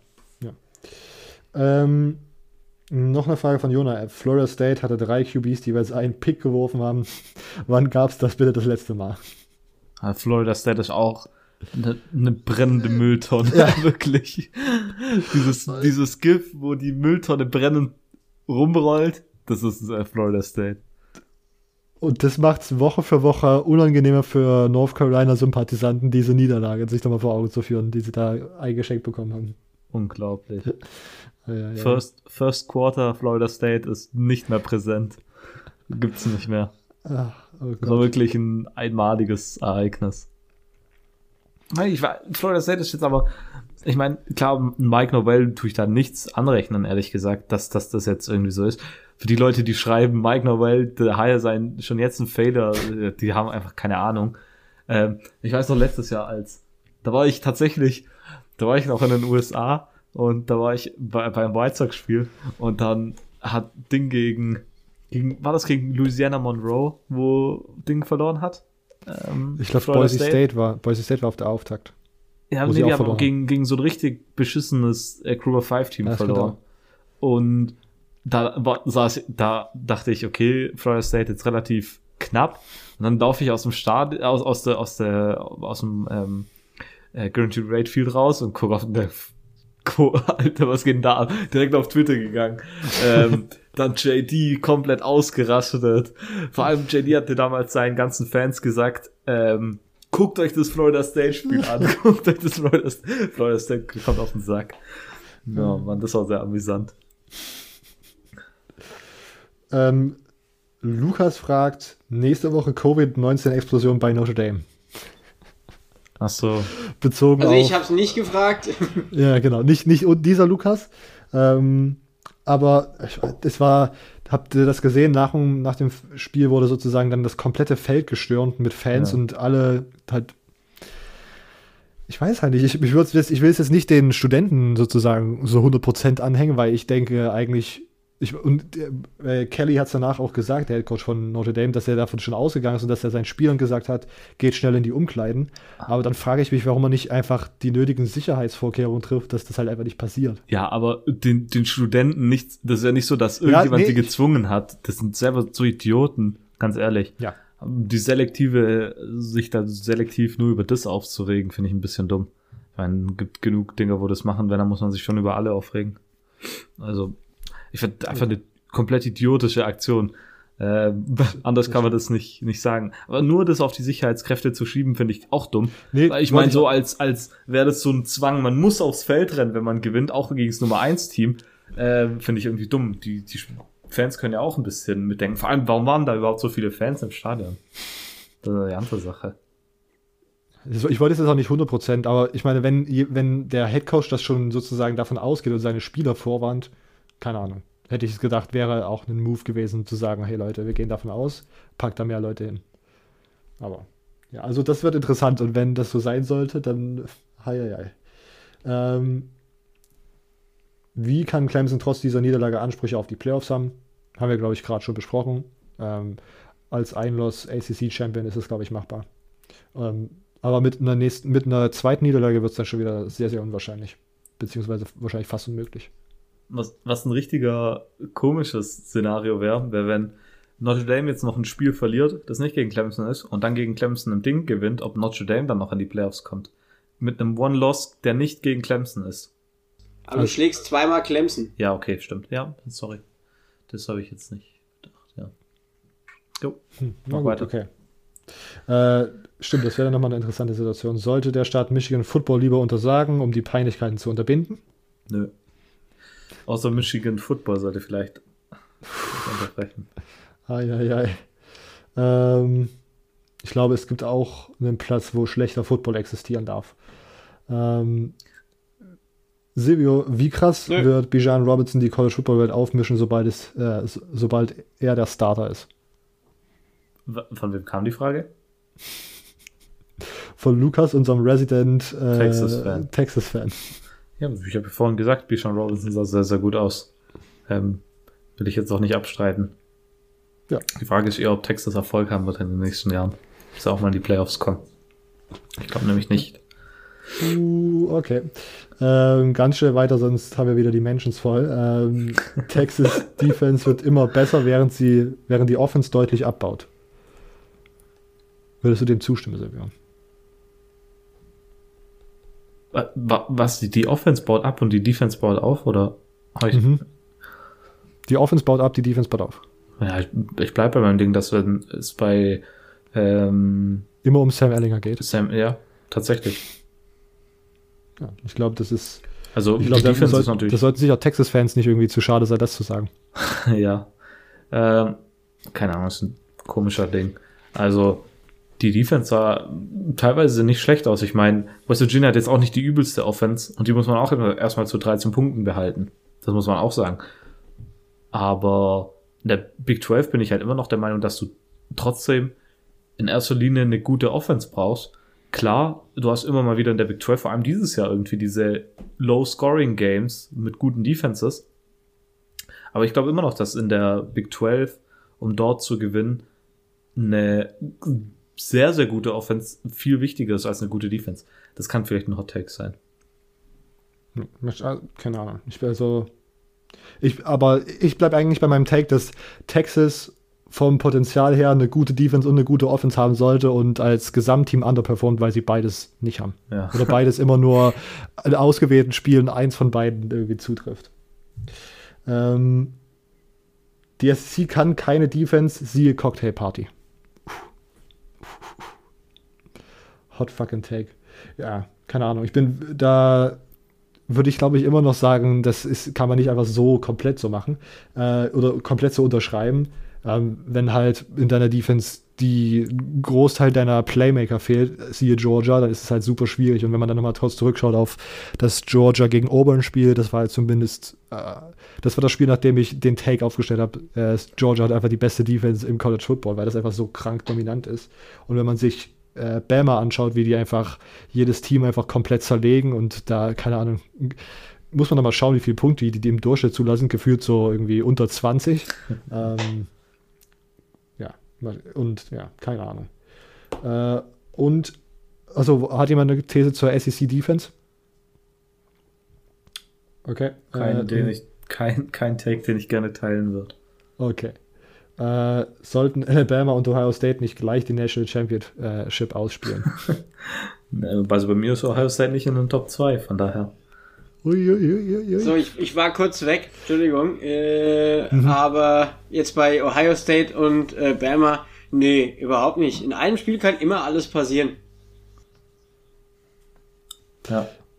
Und ich glaube, also selbst wenn das sozusagen eintreten sollte und am Ende hat man irgendwie Alabama und Ohio State auf 1 und 2, wird es ja immer noch äh, das Matchup 1 gegen 4 und 2 gegen 3 geben, was auch nochmal sehr ansprechender Football sein dürfte, wenn dann da zum Beispiel ein Clemson und ein Notre Dame auf 3 und 4 sind. Äh, das sind Matchups, die man sich, glaube ich, nicht entgegen, entgehen lassen sollte. Vor allem, stell euch mal vor, einen, Match, äh, einen Rematch Clemson gegen Ohio State. Vor allem Ohio State spielt noch gegen Michigan State. Weil ich auch mal noch gesagt habe. Okay, das war jetzt einfach nur Stille, um nochmal Silvio. Silvio meinte oh, irgendwo letztens, er findet es gut, dass, dass wir mit Video aufnehmen, weil er dann sehen kann, dass die, dass die, ob die Tags gut sind oder nicht. Und das war jetzt einfach nur Stille und wir schauen ihn ohne Emotionen. Ja, Stille an. ist besser als Lachen. Okay. Als erste ähm, Reaktion zumindest.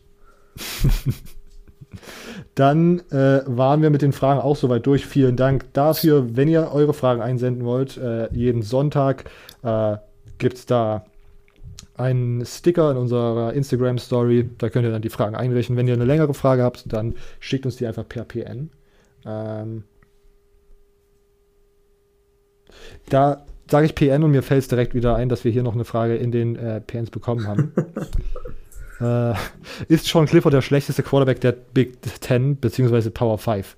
Schlechtes po Pocket-Verhalten, kein Gefühl äh, für den Druck, katastrophale Würfe, Happy Feet. Ich fand eigentlich, letztes Jahr fand ich den gar nicht so schlecht.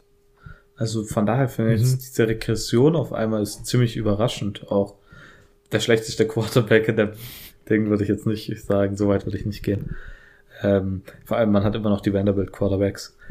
Ähm, die in ein ziemlich tiefes Ranking sind. Und Arzukowski gibt es auch noch, auch wenn er, glaube nicht mehr startet.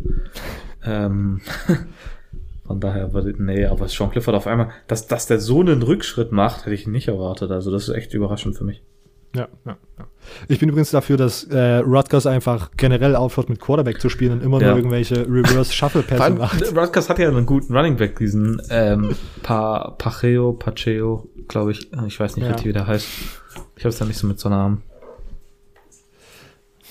Ähm, also da, dem kann ich glaube ich so zustimmen. Ich bin einfach nur verwirrt, was mit Sean Clifford los ist. Ähm, mehr kann ich dazu auch nicht sagen. Worst, vielleicht sogar der schlechteste Quarterback der Power, äh, der, der Big Ten. Will der auf, auf Schnelle einen einführen, der schlechter ist? Illinois Peters. Okay, ich glaube, das könnte ein guter, ein guter Kandidat sein. Spielt er ähm, da überhaupt noch? Ich glaube schon. Sicher. Bei, ja, Illinois ist auch ein Team, wo mir der Starting Quarterback nicht direkt einfallen würde. Ähm, Lukas, du dazu einen Kommentar schon, Clifford? Nee, auch. Also, nee. nicht wirklich. Okay. Kein qualifizierten. Ähm, das haben wir auch. Keinen qualifizierten Kommentar, einfach nur. Wäre es für die Pac-12 nicht lukrativer gewesen, eine komplette Saison bis ins Frühjahr hineinzuspielen? Jetzt ist es sowieso kaum möglich, die Playoffs zu erreichen. Im Frühjahr aber hätte man die komplette mediale Aufmerksamkeit für sich, in Klammern mehr Umsatz, eventuell vollere Stadion, in Klammern mehr Umsatz und die Spieler könnten sich nahezu exklusiv ins Schaufenster stellen. Ja, aber du wärst dann schon wieder mit dem Draft mit der Draft, die Draft, ich, ich bin da mir nicht so sicher, du wärst auf jeden Fall mit, den, mit dem Combine ja. und äh, mit allem aneinander geraten und ich glaube, das wollte man seinen Spielern nicht antun. Und inwieweit du im Februar, März sagen kannst, dass, dass die Situation besser ist, das müssen wir sowieso nochmal ähm, ja, dahinstellen.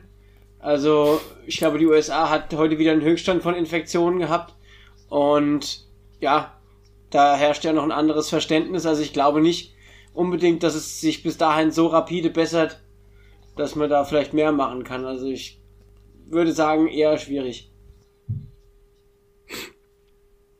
Klingt, klingt ja. nach einer guten Begründung. Ich glaube, das ist auch tatsächlich, also das wäre auch meine Idee gewesen, dass das sozusagen dann mit den Draft-Eligible-Spielern so ein bisschen kritisch wird. Auf der anderen Seite, ja, keine Ahnung, und ja, wie das mit den Stadien, das ist man halt, keine Ahnung, Pac-12, das ist alles ein bisschen absurd irgendwie. Keine, jetzt eine Sechs-Spiele-Saison zu machen, ist halt aber eigentlich tatsächlich auch ein bisschen affig geführt. Ähm, okay, ich glaube, das waren jetzt tatsächlich alle Fragen. Vielen Dank dafür, wie immer. Äh, wie gesagt, das waren jetzt längere Fragen, die wir haben über eine PN und wenn wir uns daran erinnern, schauen wir da gerne nochmal rein und beantworten die. Ähm, okay, wir laufen wieder. Wir kommen zum German College Football Poll, dem äh, ja, der Top 25, die wir jede Woche sozusagen einreichen und dann wird da aus verschiedenen Top 25, die verschiedene deutsche äh, oder deutschsprachige College Football Experten, sage ich mal, abgegeben haben, äh, die ja, German College Football Poll ermittelt. Lukas gibt auch immer seine, seine Top 25 ab. Wir machen es einfach so wie die letzten Wochen und ich gehe äh, die kumulierte Liste, die gepostete Liste äh, von in fünfer Schritten durch und ihr könnt ja gerne mal einen Kommentar dazu abgeben, ob ihr hier irgendwas überraschend findet äh, oder nicht. Wir starten mit 25 Texas, 24 USC, 23 Northwestern, 22 Auburn und 21 North Carolina. Äh, Texas. Ja, tatsächlich Texas an 25 auch drin, an genau der Position. ja, aber ich meine, äh, aber der, der, Hauptgrund dafür war, dass Texas in den offiziellen Rankings sogar, glaube ich, bis auf 22 hochgegangen ist. Deshalb aus Mitleid mit reingenommen. ich habe Texas tatsächlich auch direkt an genau 25, also ich bin damit. Und ich glaube, ich habe UC, finde ich, mit einer Niederlage tatsächlich irgendwie, also ich habe sie halt einfach nicht gerankt. Und ich kann mir dann vorstellen, dass sozusagen manche irgendwie ihr Preseason-Ranking, wo sie alle Teams mit drin haben, oder nee, Quatsch, UC hat ja, die, ja. Den, den Win. Aber ah, dann finde ich UC tatsächlich sozusagen ein bisschen zu niedrig sogar. Ich bin gerade komplett verwirrt gewesen. Ich habe UC ein bisschen höher. Ähm, auf 17 nämlich. Okay, ähm, wir machen weiter. 20 Liberty, 19 Iowa State, 18 Wisconsin, 17 Oregon und 16 Oklahoma. Mm, nee, fand ich. Also Liberty hatte, habe ich einfach, weil Cooper 5 lastiger höher, aber nichtsdestotrotz kann ich da mitgehen. Yep. Ja. Yep. Silvio? Unterzeichne ich. Okay. 15 äh, SMU, 14 Marshall, 13 Coastal Carolina, 12 Georgia, 11 Oklahoma State. Ich finde es tatsächlich kurz direkt ähm, vom, vom Crew of Five Experten, der kann dann mich ergänzen. Ich finde es so ein bisschen interessant tatsächlich. Marshall ist so hoch gerankt, aber irgendwie keiner redet über Marshall. Zumindest nicht in, kommt es mir so vor. Ich meine, man redet, wenn man über Crew of Five Teams aktuell redet, redet man über äh, Coastal Carolina, Cincinnati. Aber über Marshall reden irgendwie gar nicht so viele und trotzdem spielen eine sehr grundsolide Saison. Ja, denen fehlt vielleicht so ein bisschen dieser spektakuläre äh, Teil, der das, der dann, ja, wo du dann halt sagst, das macht, das, das, das zieht die Leute an. Ich finde, Marshall spielt auch wirklich sehr gut. Shane Words, äh, Shay Words spielt auch wirklich eine schöne Saison bei denen. Und ich habe sie auch in, in dieser Range. Ich habe, ähm, ja, man muss halt jetzt einfach schauen, die, die, die, fliegen halt genauso unterm Radar wie zum Beispiel Liberty noch. Und jetzt muss vielleicht mal ein, ein größerer Gegner kommen. Und wenn sie den dann noch schlagen, sind sie auch überall in, in aller Munde. Und ich glaube auch, dass es daran liegt, dass man halt in der Conference USA nicht so hochkarätige Siege einfahren kann, wie zum Beispiel in Cincinnati, was halt in der AAC in der Regular Season schon auf so krasse of Five Teams trifft, dass man darüber sprechen muss. Äh, und die Conference USA ist halt doch dann eher, ja, zumindest halt in der, in der, in den Top 25 zumindest ja auch nur mit einem Team vertreten, nämlich mit Marshall. Machen wir weiter mit 10 Indiana, 9 Miami, 8 Texas AM, 7 BYU und 6 Florida. Ja, also ich würde hier direkt mal meinen ersten Tag abgeben. Ähm, Miami, also Indiana, Miami und Texas A&M habe ich nichts dagegen, finde ich relativ gut. Und dann, was dann kommt, eigentlich auch BYU vermutlich dann wirklich an, an sieben hatte ich es ja vermutlich auch, glaube ich, das richtig in Erinnerung habe. Und dann war halt dann der Struggle bei mir, den ich jetzt schon dreimal angesprochen habe heute. Was mache ich mit Cincinnati und Florida? Eigentlich Clemson war dann safe auf vier, aber was mache ich mit den beiden Teams? Wie tue ich die anordnen? Das war dann eher der Struggle. Also ich glaube 10, 9, 8, 7 sind relativ unkontrovers und das was danach war auch unkontrovers eigentlich. Ja, ich, ich hab's auch. Also ich, ich hab äh, von der Reihenfolge Miami, Florida, BYU. Mir ich finde BYU momentan macht einfach viel Spaß. Die Defense macht viel Spaß. Das ist halt vielleicht so ein bisschen das Problem bei Florida, dass man unter anderem gegen Georgia dann doch so viele Punkte zulässt. Ähm, aber ja, ich glaube, das ist auch so ein bisschen der Zach Wilson Hype Trail, den ich da mitfahre, wo ich dann da vielleicht ein bisschen bin, aber das ist so ein Tier. Im Endeffekt, ja, kannst du die hoch runter ranken und wirst nichts falsch machen. Ja, ja, ja. Ich habe auch Miami, Florida, BYU in dieser Reihenfolge gehabt als äh, 8, 7, 6. Ähm, dann äh, gehen wir von 5 Cincinnati, 4 Clemson, 3 Ohio State, 2 Notre Dame zu Nummer 1 Alabama. Ich kann dazu gleich was sagen. Ich habe ich hab einen Switch drin.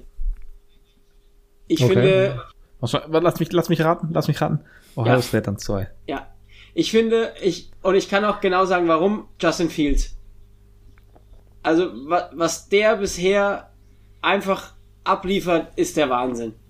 Und ich finde auch einfach dieses ganze Quarterback-Play, was er hat, das, das sag ich, das rank ich höher wie Ian Book, der mich nicht so überzeugt wie Justin Fields. Deswegen habe ich sie, ich sie dahin. Klar haben wir eine, haben wir eine geringere ähm, Sample Size, was das angeht, aber trotzdem, ja, ist bei mir Justin Fields der ausschlaggebende Punkt. Das ist tatsächlich was, äh, über das hatten wir schon mal diskutiert, Robert, wie wir Teams ranken. Und ich glaube tatsächlich, dass wenn die Teams gegeneinander spielen würden, dass ich aktuell sagen würde, dass Ohio State vermutlich gewinnt. Aber ist das, wie man Teams ranken sollte? Das ist die Frage. Weil ich glaube zum Beispiel auch nicht, dass ähm, Marshall gegen Wisconsin oder gegen Oregon aktuell gewinnt. Ehrlich gesagt. Deshalb deshalb habe ich Notre Dame jetzt höher genommen, weil ich gedacht habe, sie haben den Sieg gegen das Nummer 1 Team. Ähm, sie haben 7-0. Ohio State steht nur 3-0, dadurch, dass sie erst so wenig Spiele gehabt haben. Ist Ohio State das bessere Team? Eventuell, vermutlich sogar. Ähm, deshalb, äh, das ist so schwierig. Aber ich meine, ob, ob man jetzt an Nummer 2 oder 3 ist, macht ja am Ende auch nichts aus. Spielen sowieso gegeneinander, wenn es Playoffs wäre. Ich habe die Top 5 genauso, wie sie hier sozusagen gerade vorgelesen waren. Ich habe auch Notre Dame über Ohio State, weil das mit diesem äh, Gegeneinander spielen und wer gewinnt, äh, ist bei mir ein Entscheidungsfaktor, aber nicht der erste. Und wenn ich sozusagen sehe, dass Notre Dame einen Sieg gegen ein Nummer 2 Team oder ein Nummer 1 Team hat, dann wird es bei mir höher gerankt als äh, Ohio State, die gerade einfach ihren regulären äh, Bottom Big Ten Schedule ab, ab, abrocken halt aber einfach. Ähm, aber wie gesagt, das wird ja wahrscheinlich sich in den nächsten Wochen auch noch um einiges verändern. Ähm, okay. German College Football unterstrich Poll auf Instagram oder at German Poll auf Twitter. Äh, ich habe es diesmal gelernt, brauche mich sicher nicht ergänzen. ähm, damit sind wir auch mit dem College Football Poll durch äh, und können jetzt auf das Recap schauen. Ähm, äh, besser gesagt auf die Preview schauen. Ähm, ich würde sagen, dü, dü, dü, Silvio darf als erstes anfangen mit einer Conference, die er sich aussuchen darf. Er hat nämlich heute mehrere zur Auswahl. Okay, ähm, wir haben jetzt schon relativ lang geredet, deshalb will ich es einfach so kurz halten wie möglich. Und dann nehme ich als erstes die Big 12. In der Big 12 haben wir nämlich diese Woche nur zwei Spiele. TCU at West Virginia, Baylor at Texas Tech, klingen beide sehr, sehr uninteressant. Beide laufen bei Fox, können also sowieso nicht übertragen werden. Zumindest nicht auf legalem Weg. Und wer da den illegalen Weg geht, um die zweiten Spiele zu sehen, der ist entweder ein Fan von den Teams und weiß schon alles dazu oder ja, dem ist nicht wirklich zu helfen. Deshalb würde ich einfach direkt weitergehen.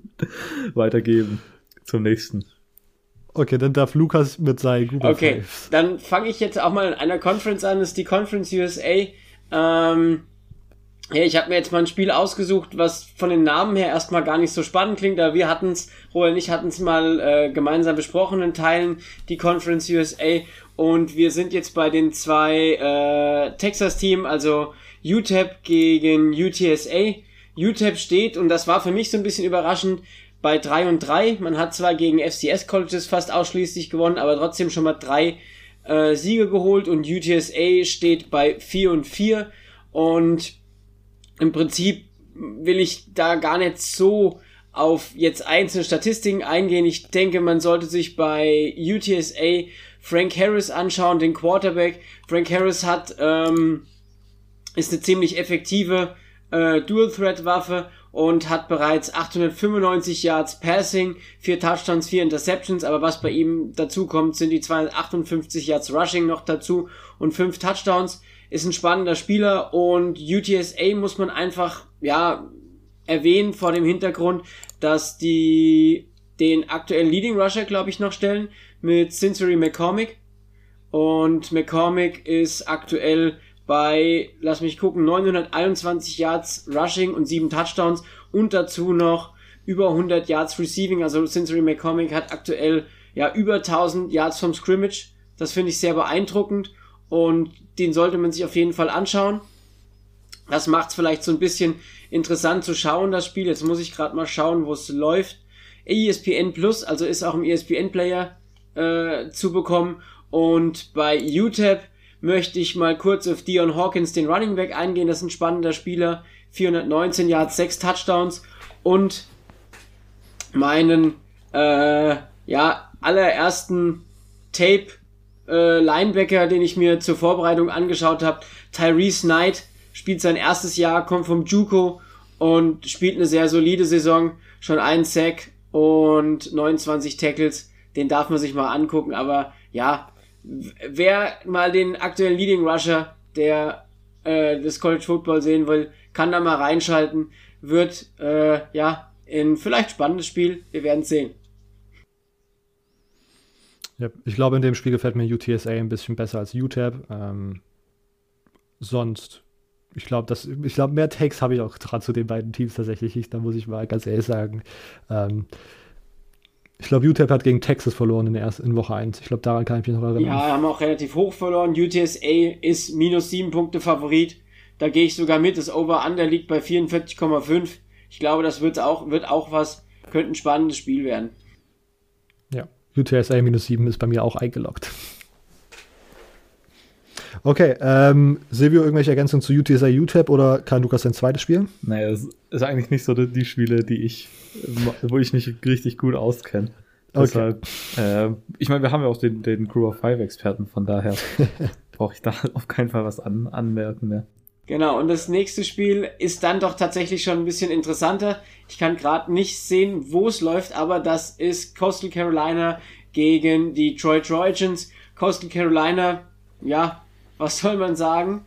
Äh, wir sind in der Sunwelt und Coastal Carolina macht einfach Spaß momentan. Das muss man genauso festhalten. Grayson McCall war, ist wieder da, hat ja ein Spiel gefehlt und macht richtig viel Spaß. Sein äh, Running Back äh, Marable ist auch ein super Spieler, aber gerade äh, John Heilig, der ähm, Receiver, ist spektakulär auch, hat auch schon über 600 Yards und 6 Touchdowns. Das sollte man sich definitiv anschauen. Und ja, alleine wegen Grayson McCall ist das ein Einschalten wert. Freshman Quarterback, ist glaube ich auch True Freshman.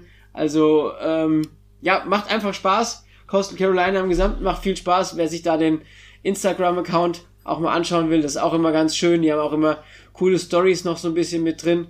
Das ist so ein Tipp für nebendran. Und bei äh, Troy, die stehen aktuell 4 und 3, also auch gar nicht mal so schlecht. Und mit Gunnar Watson haben sie einen ziemlich äh, soliden Quarterback, der auch schon für knapp 1200 Yards geworfen hat, 10 Touchdowns, 3 Interceptions. Das kann sich definitiv sehen lassen. Und ja, ich glaube, es wird ein spannendes Spiel. Das wird der nächste Stolperstein für, für Coastal Carolina. Und ja, läuft auch im ESPN-Player, wenn ich das, wenn ich jetzt sehe ich es doch gerade. Und Coastal Carolina ist minus 11 Punkte Favorit.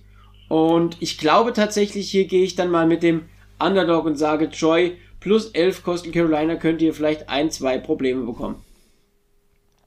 Ja, auch wenn ich tatsächlich gar nicht mal so up-to-date bin, was Troy angeht und was sie diese Saison gemacht haben. Ich finde, Troy ist immer ein Team, was so ein bisschen äh, tricky ist, weil die irgendwie immer eine recht gute Offense, äh, eine, eine, recht gute Offense und vor allen Dingen eine gute Defense spielen und so ein paar äh, Spiele, wo sie eigentlich Underdogs sind, dann irgendwie doch gewinnen oder zumindest knapp machen. Und äh, dass wir da schon Double Digits äh, Underdog haben, das finde ich auch sehr, sehr interessant. Deswegen würde ich hier tatsächlich auch mit Troy plus 11 oder wie viele 11,5? Äh, 11. 11. Hört sich nach einem guten Bargain-Pick an. Ja, also, aber um mal, um mal Stat Nuggets zu äh, Coastal Carolina nochmal äh, zu geben, ich finde, das ist schon beeindruckend. Egal, wo man jetzt spielt, Coastal Carolina macht momentan 37,9 Punkte im Schnitt und lässt nur 16,3 zu. Und selbst, ja, selbst wenn man jetzt sagt, es ist nur äh, Group of Five, aber das ist schon stark und auch gerade solche Siege wie jetzt gegen ähm, University of South Alabama mit 23 zu 6, aber auch gegen Georgia State mit 51 zu 0.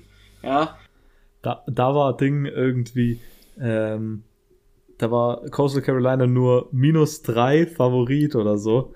Irgendwie was richtig Kleines. Und ich habe das genommen und da habe ich äh, Game Day angeschaut und da haben so viele haben gegen Georgia, also für Georgia State gepickt. Da war ich richtig äh, traurig eigentlich schon fast, dass ich den Pick gemacht habe. Fuck, scheiße, da habe ich doch was übersehen. Und dann dreht Coastal Carolina in der ersten Halbzeit macht irgendwie 41 ja. Punkte oder so. Also, aber die sind auch wirklich gut. Also das, das ja, ist ja. momentan auch einfach wirklich, wirklich gut.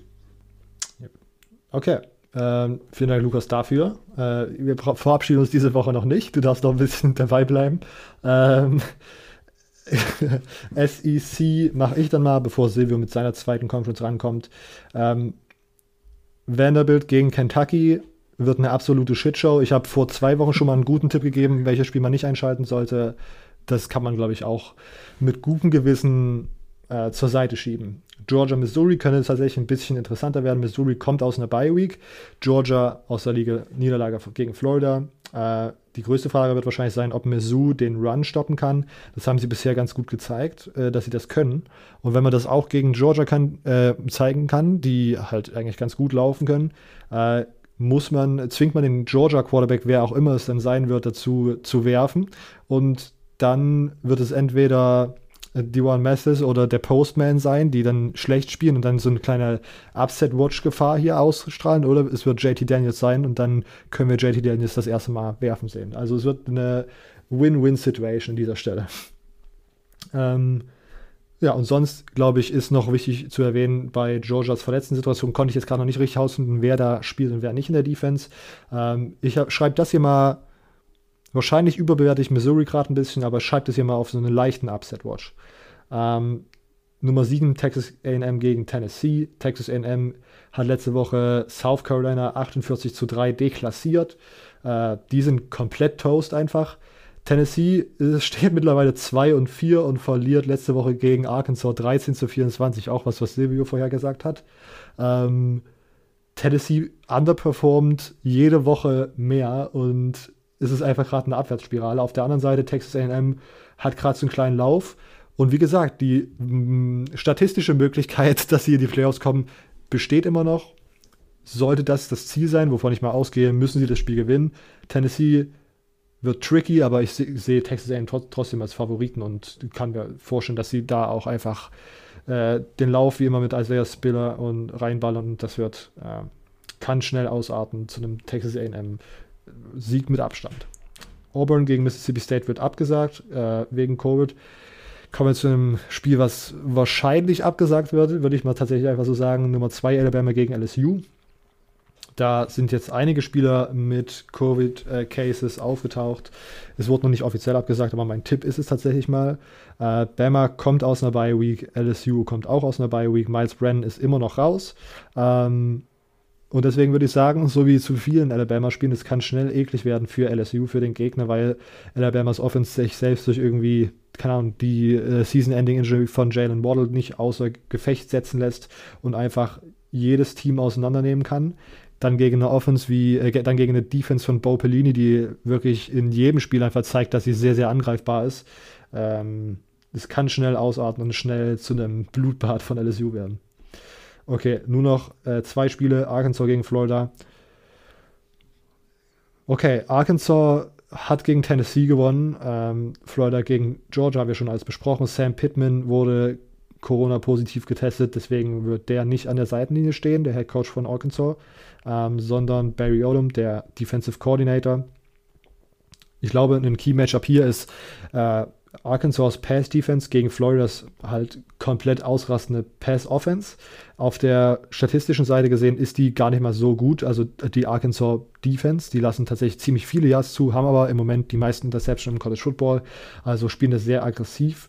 Äh, und wenn man da irgendwie zu, wenn man Kai Trask dazu verleitet, Fehler zu machen, ich glaube, dann könnte Arkansas eine Chance haben. Normalerweise sehe ich hier aber Florida eigentlich recht deutlich vorne. Und South Carolina gegen Ole Miss beide Teams, die nichts mehr zu verlieren haben. Äh, es könnte, hat Shootout-Potenzial. Also wer auf Offense steht, der kann sich das gerne mal anschauen. Ich glaube, es kommt aber auch relativ spät. Also wer lange aufbleibt, der kann das vielleicht irgendwie Second Screen, aber super interessant wird es wahrscheinlich nicht. Super interessant finde ich es nicht. Es könnte knapp werden. Eher so. Silvio, deine nächste Conference.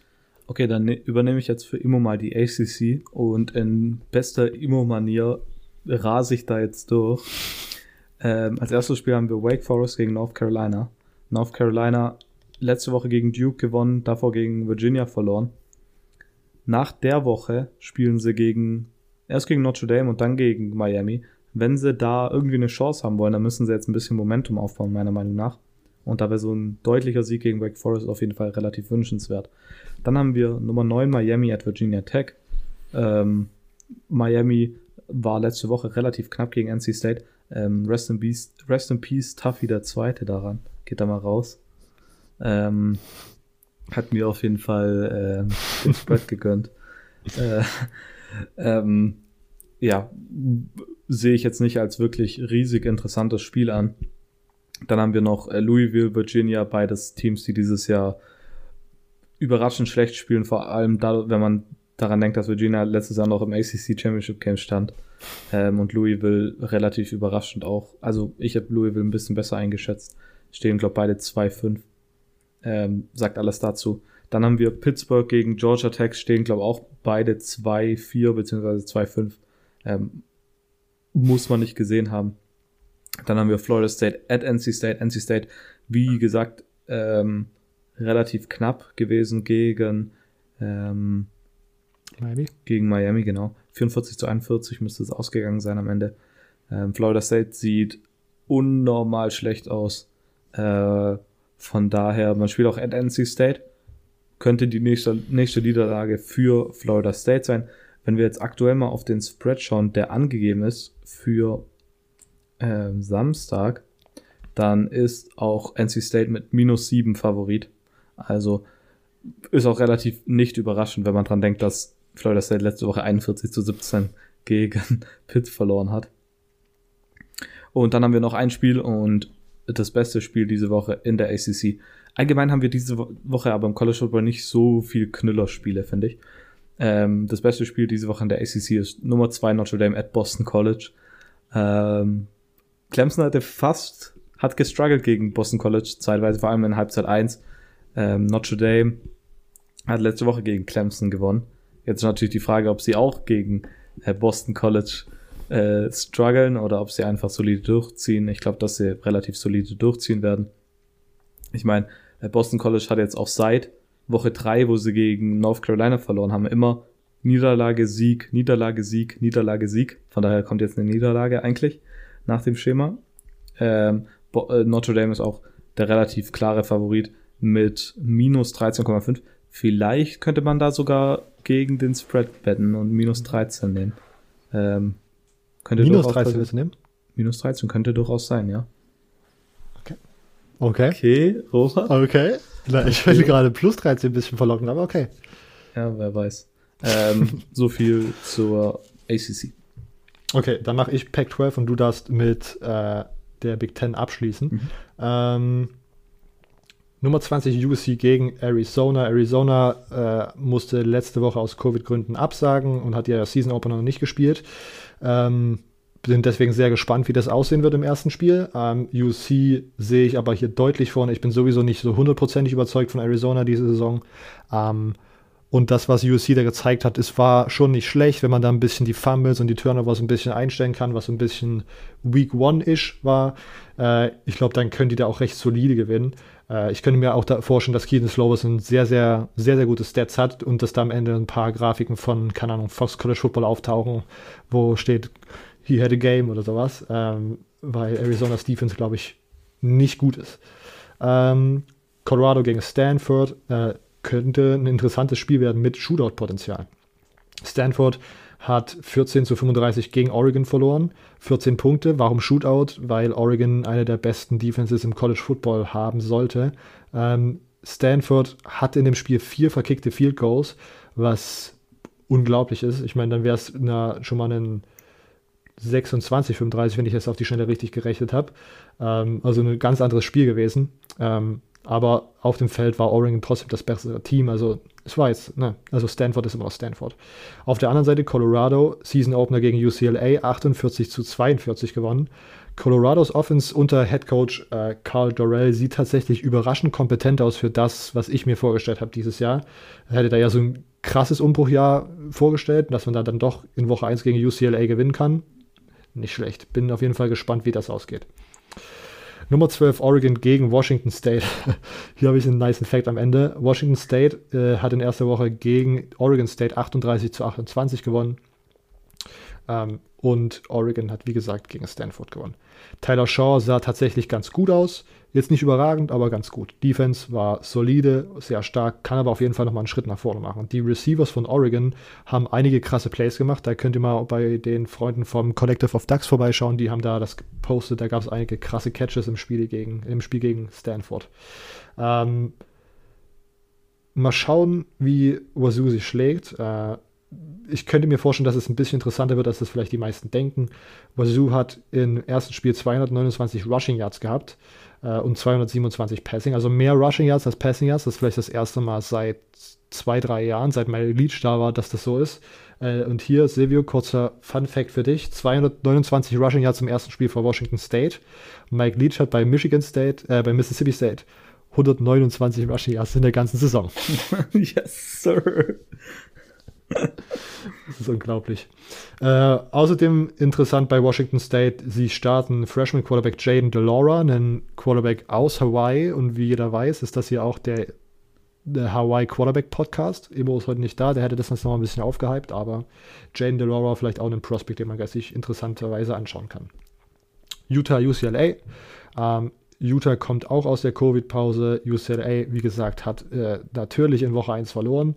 Ähm, ich würde hier gerne so ein bisschen so kleine Upset-Vibes kreieren. Ich glaube, immer wenn ich, ich meine, so wenn Utah das erste Mal sozusagen so richtig, mit so richtig, richtig Kontakt trainiert, könnte es dazu kommen, dass UCLA heiß läuft. Ich meine, sie haben gezeigt, dass sie scoren können.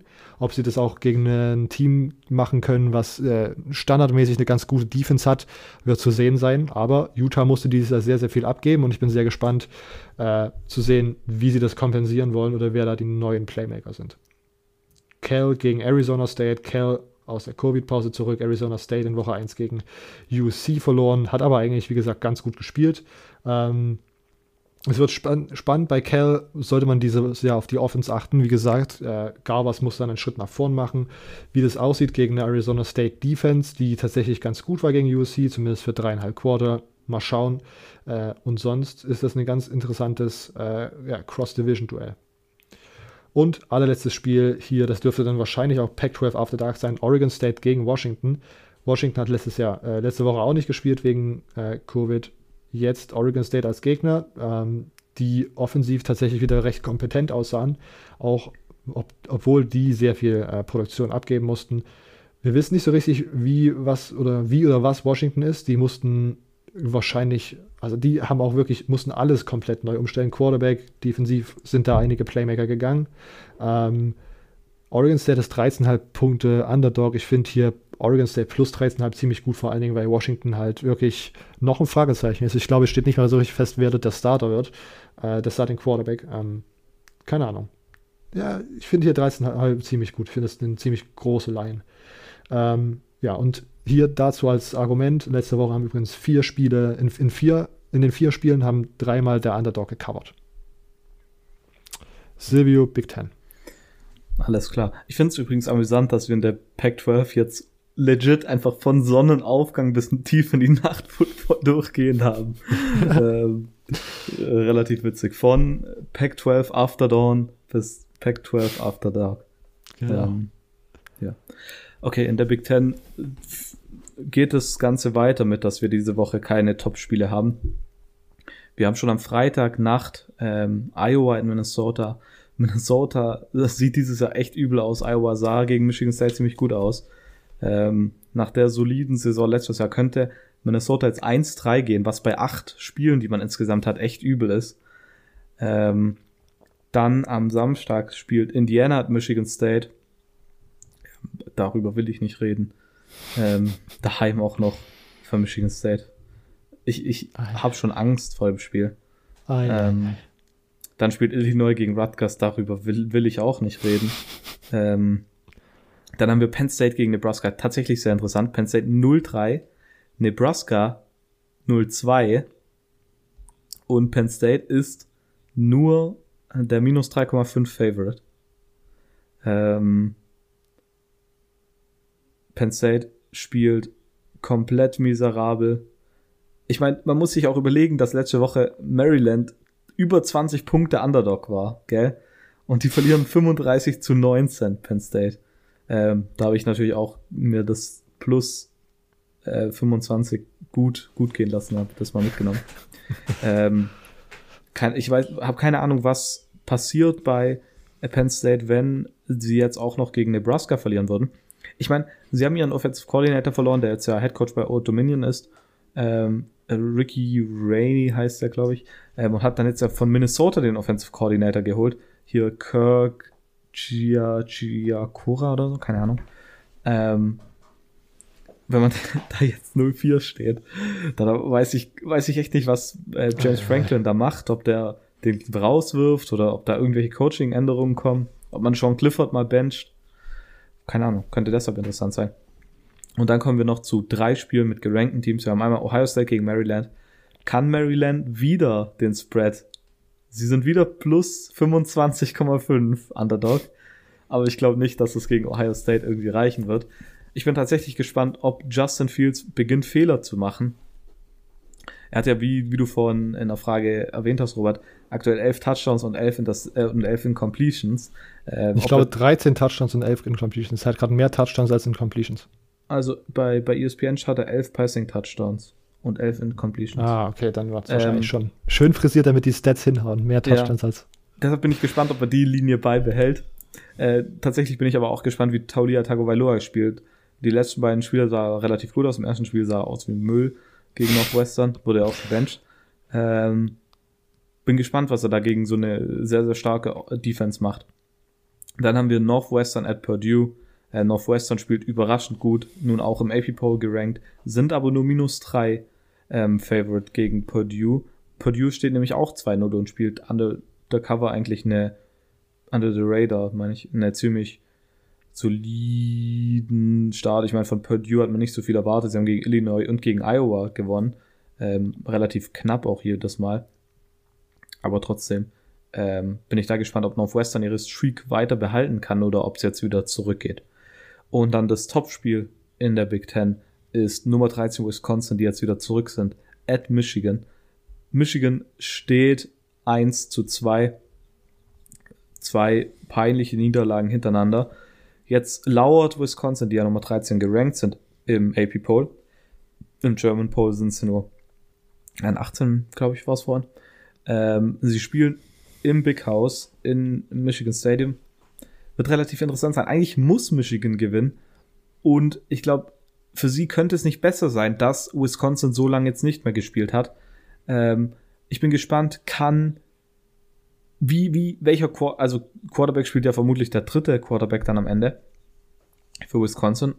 Und ich bin da gespannt, wie läuft das Quarterback-Play und kann Michigan die Line dominieren, können sie dann einen Schritt nach vorne machen. Wie wird es am Ende ausgehen? Die Spread ist tatsächlich auch nicht so groß. Minus 4 ist Wisconsin Favorite. Ähm, hm, könnte interessant sein. Der Matchup Predictor von ESPN hat es deutlich deutlicher. Ähm, da gewinnt angeblich Wisconsin zu 87,3 Prozent. Na gut. Okay, das war's Big Ten. Yes, sir. Okay, dann kommen wir schnell zum PGM und gehen da noch durch, bevor wir euch in die Woche entlassen. Lukas, ich äh, nehme deine Picks mit auf und wir schauen dann mal, wie du gegen das Stammpersonal. Noch eine, noch eine äh, kleine Sache.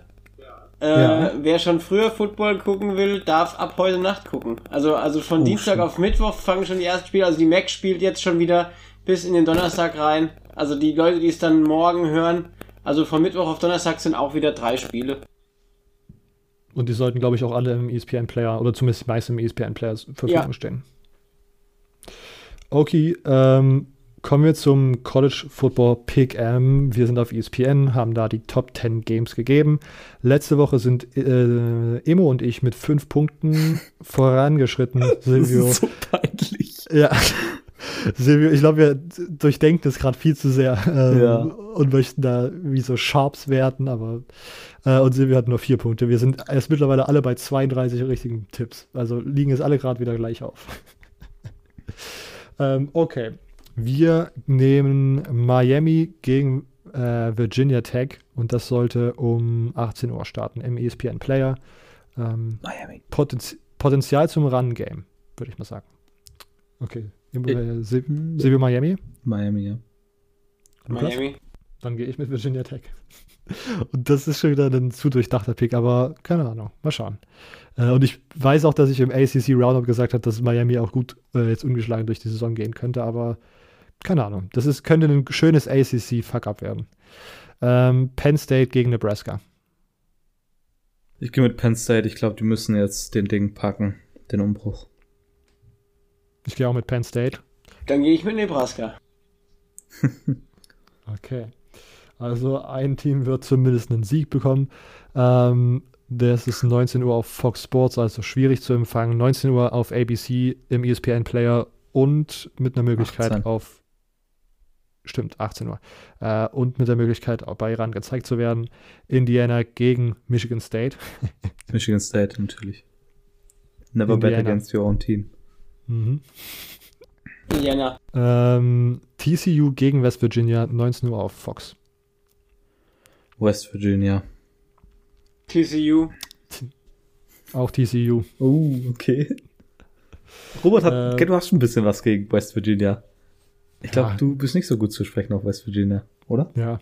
Ja, ja. keine Ahnung. Das, das, ich weiß, ich will tatsächlich eigentlich auch irgendwann nochmal durchleuchten, ob das wirklich gut Defense ist oder ob das einfach nur. Die Stills-Brüder sind auf jeden Fall gut. Oh, Na gut. Ähm, 21.30 Uhr auf ESPN im ESPN Player. Texas AM gegen Tennessee. Texas AM. Texas AM. Tennessee auch sehr traurig diese Saison. Ja, Habe ich mir deutlich mehr ja, Texas AM. Texas A&M für Lukas. Wir gehen zu Ohio State gegen Maryland. Übrigens kurz noch, bei Texas A&M gegen Tennessee wäre ein richtiger Immo-Pick, Tennessee zu nehmen. Und Immo liegt dann richtig. Ja, eben. Okay, äh, Ohio State gegen Maryland. OSU. Ja, muss, muss ich mitgehen. Yep, ich auch. Ähm, auch im ESPN-Player um 21.30 Uhr Colorado gegen Stanford. Ich glaube, das schaue ich mir an. Hm, könnte interessant sein, ja. Colorado. Ich, ich gehe mit Stanford, weil ich die David Shaw Story gemocht habe, bei, bei, die beim Game, Game Day kam. Und okay. deshalb wünsche ich denen einen Sieg. Mein erster Gedanke war Stanford. Okay. Ähm, um 1 Uhr müsste das jetzt sein. Äh, ESPN Players, SMU gegen Tulsa. SMU. Könnte tricky werden, aber ich gehe auch mit SMU. Ich gehe mit Tulsa. Die haben UCF geärgert. Okay. Ähm, dann gehen wir zu Oregon gegen Washington State. Oregon. Oregon. Oregon. Und das letzte Spiel 1.30 Uhr auf Big Ten Network Northwestern gegen Purdue. Bleib bei Northwestern. Ich glaube, die machen's. Ich glaube, Go Wildcats wäre doch das Richtige jetzt, gell? Beim Northwestern, oder? Ja. Ähm, gehst du mit North Ja. Northwestern? Ich gehe mit Purdue. Okay. Äh, ich sage, wir zu denken, das zu, zu wenig und dann habe ich so viele Upsets gepickt. Naja, mal schauen. Ähm, Ohio State gegen Maryland ist der Tiebreaker. Lukas, du brauchst es jetzt nicht tippen. Ich gehe mit ich- 51 zu 13. Für Maryland. Äh, für, für Ohio State. Nicht für Maryland. Das war ein bisschen weird. Ich gehe mit 45 zu 10 für die Buckeyes. Okay. Submitten die Picks und damit sind wir durch. Vielen Dank, dass du da warst, Lukas. Bitte, bitte. Ähm, dann, ja, Lu äh, Silvio, würde ich das abrappen? Jo. iTunes-Rezension ist ein Thema. Wir haben schon länger keine bekommen. Äh, könnt ihr gerne eine da lassen, wenn ihr ein Apple-Produkt habt. Ähm, einfach bei Apple Podcasts, damit sind wir weiter oben angezeigt. Apropos oben angezeigt, wir möchten mal Danke sagen. Äh, Spotify macht das für Podcaster nicht so eindeutig, was da ausschlaggebend ist, um dort gut angezeigt zu werden. Aber wenn man da gerade bei Podcasts und auf Sportpodcasts klickt, äh, sind halt auch die sozusagen wahrscheinlich besten Po- äh, Podcasts äh, Deutschlands oder die meistgehörten Podcasts Deutschlands drin. Und wir sind da jetzt einfach drin, als einer, glaube ich, von zehn deutschen American Football Podcasts. Vielen Dank dafür für Stream auf Spotify. Ähm, das kann man, glaube ich, mal so sagen. Ähm, Wir sonst- waren auf jeden Fall, muss man auch, auch sagen, dass wir sehr verwundert waren, dass wir Ja. da drin waren. Wir waren da neben Leuten wie Basu Sports, Pardon My Take. War, Ja. Es stehen einfach wir. Das ist unglaublich. Vielen, vielen Dank. Ähm, genau, sonst bei, da gibt es noch keine Bewertungseinheiten, aber das kommt vielleicht demnächst und da ballern wir dann ordentlich los, weil wir haben viele Spotify-Hörer. Ähm, sonst cfbgermanypodcast.home.blog ist unsere Website, da findet ihr nochmal alle Infos, wie ihr uns unterstützen könnt. Diese Website ist sehr sperrig, deswegen ist sie bei unseren Social Media Accounts CFB Germany Podcast auf Instagram und at CFB Germany Pod auf Twitter verlinkt. Ähm, Spenden, iTunes-Rezensionen, alle anderen äh, Social-Media-Kanäle und so weiter findet ihr dort auf dieser Website.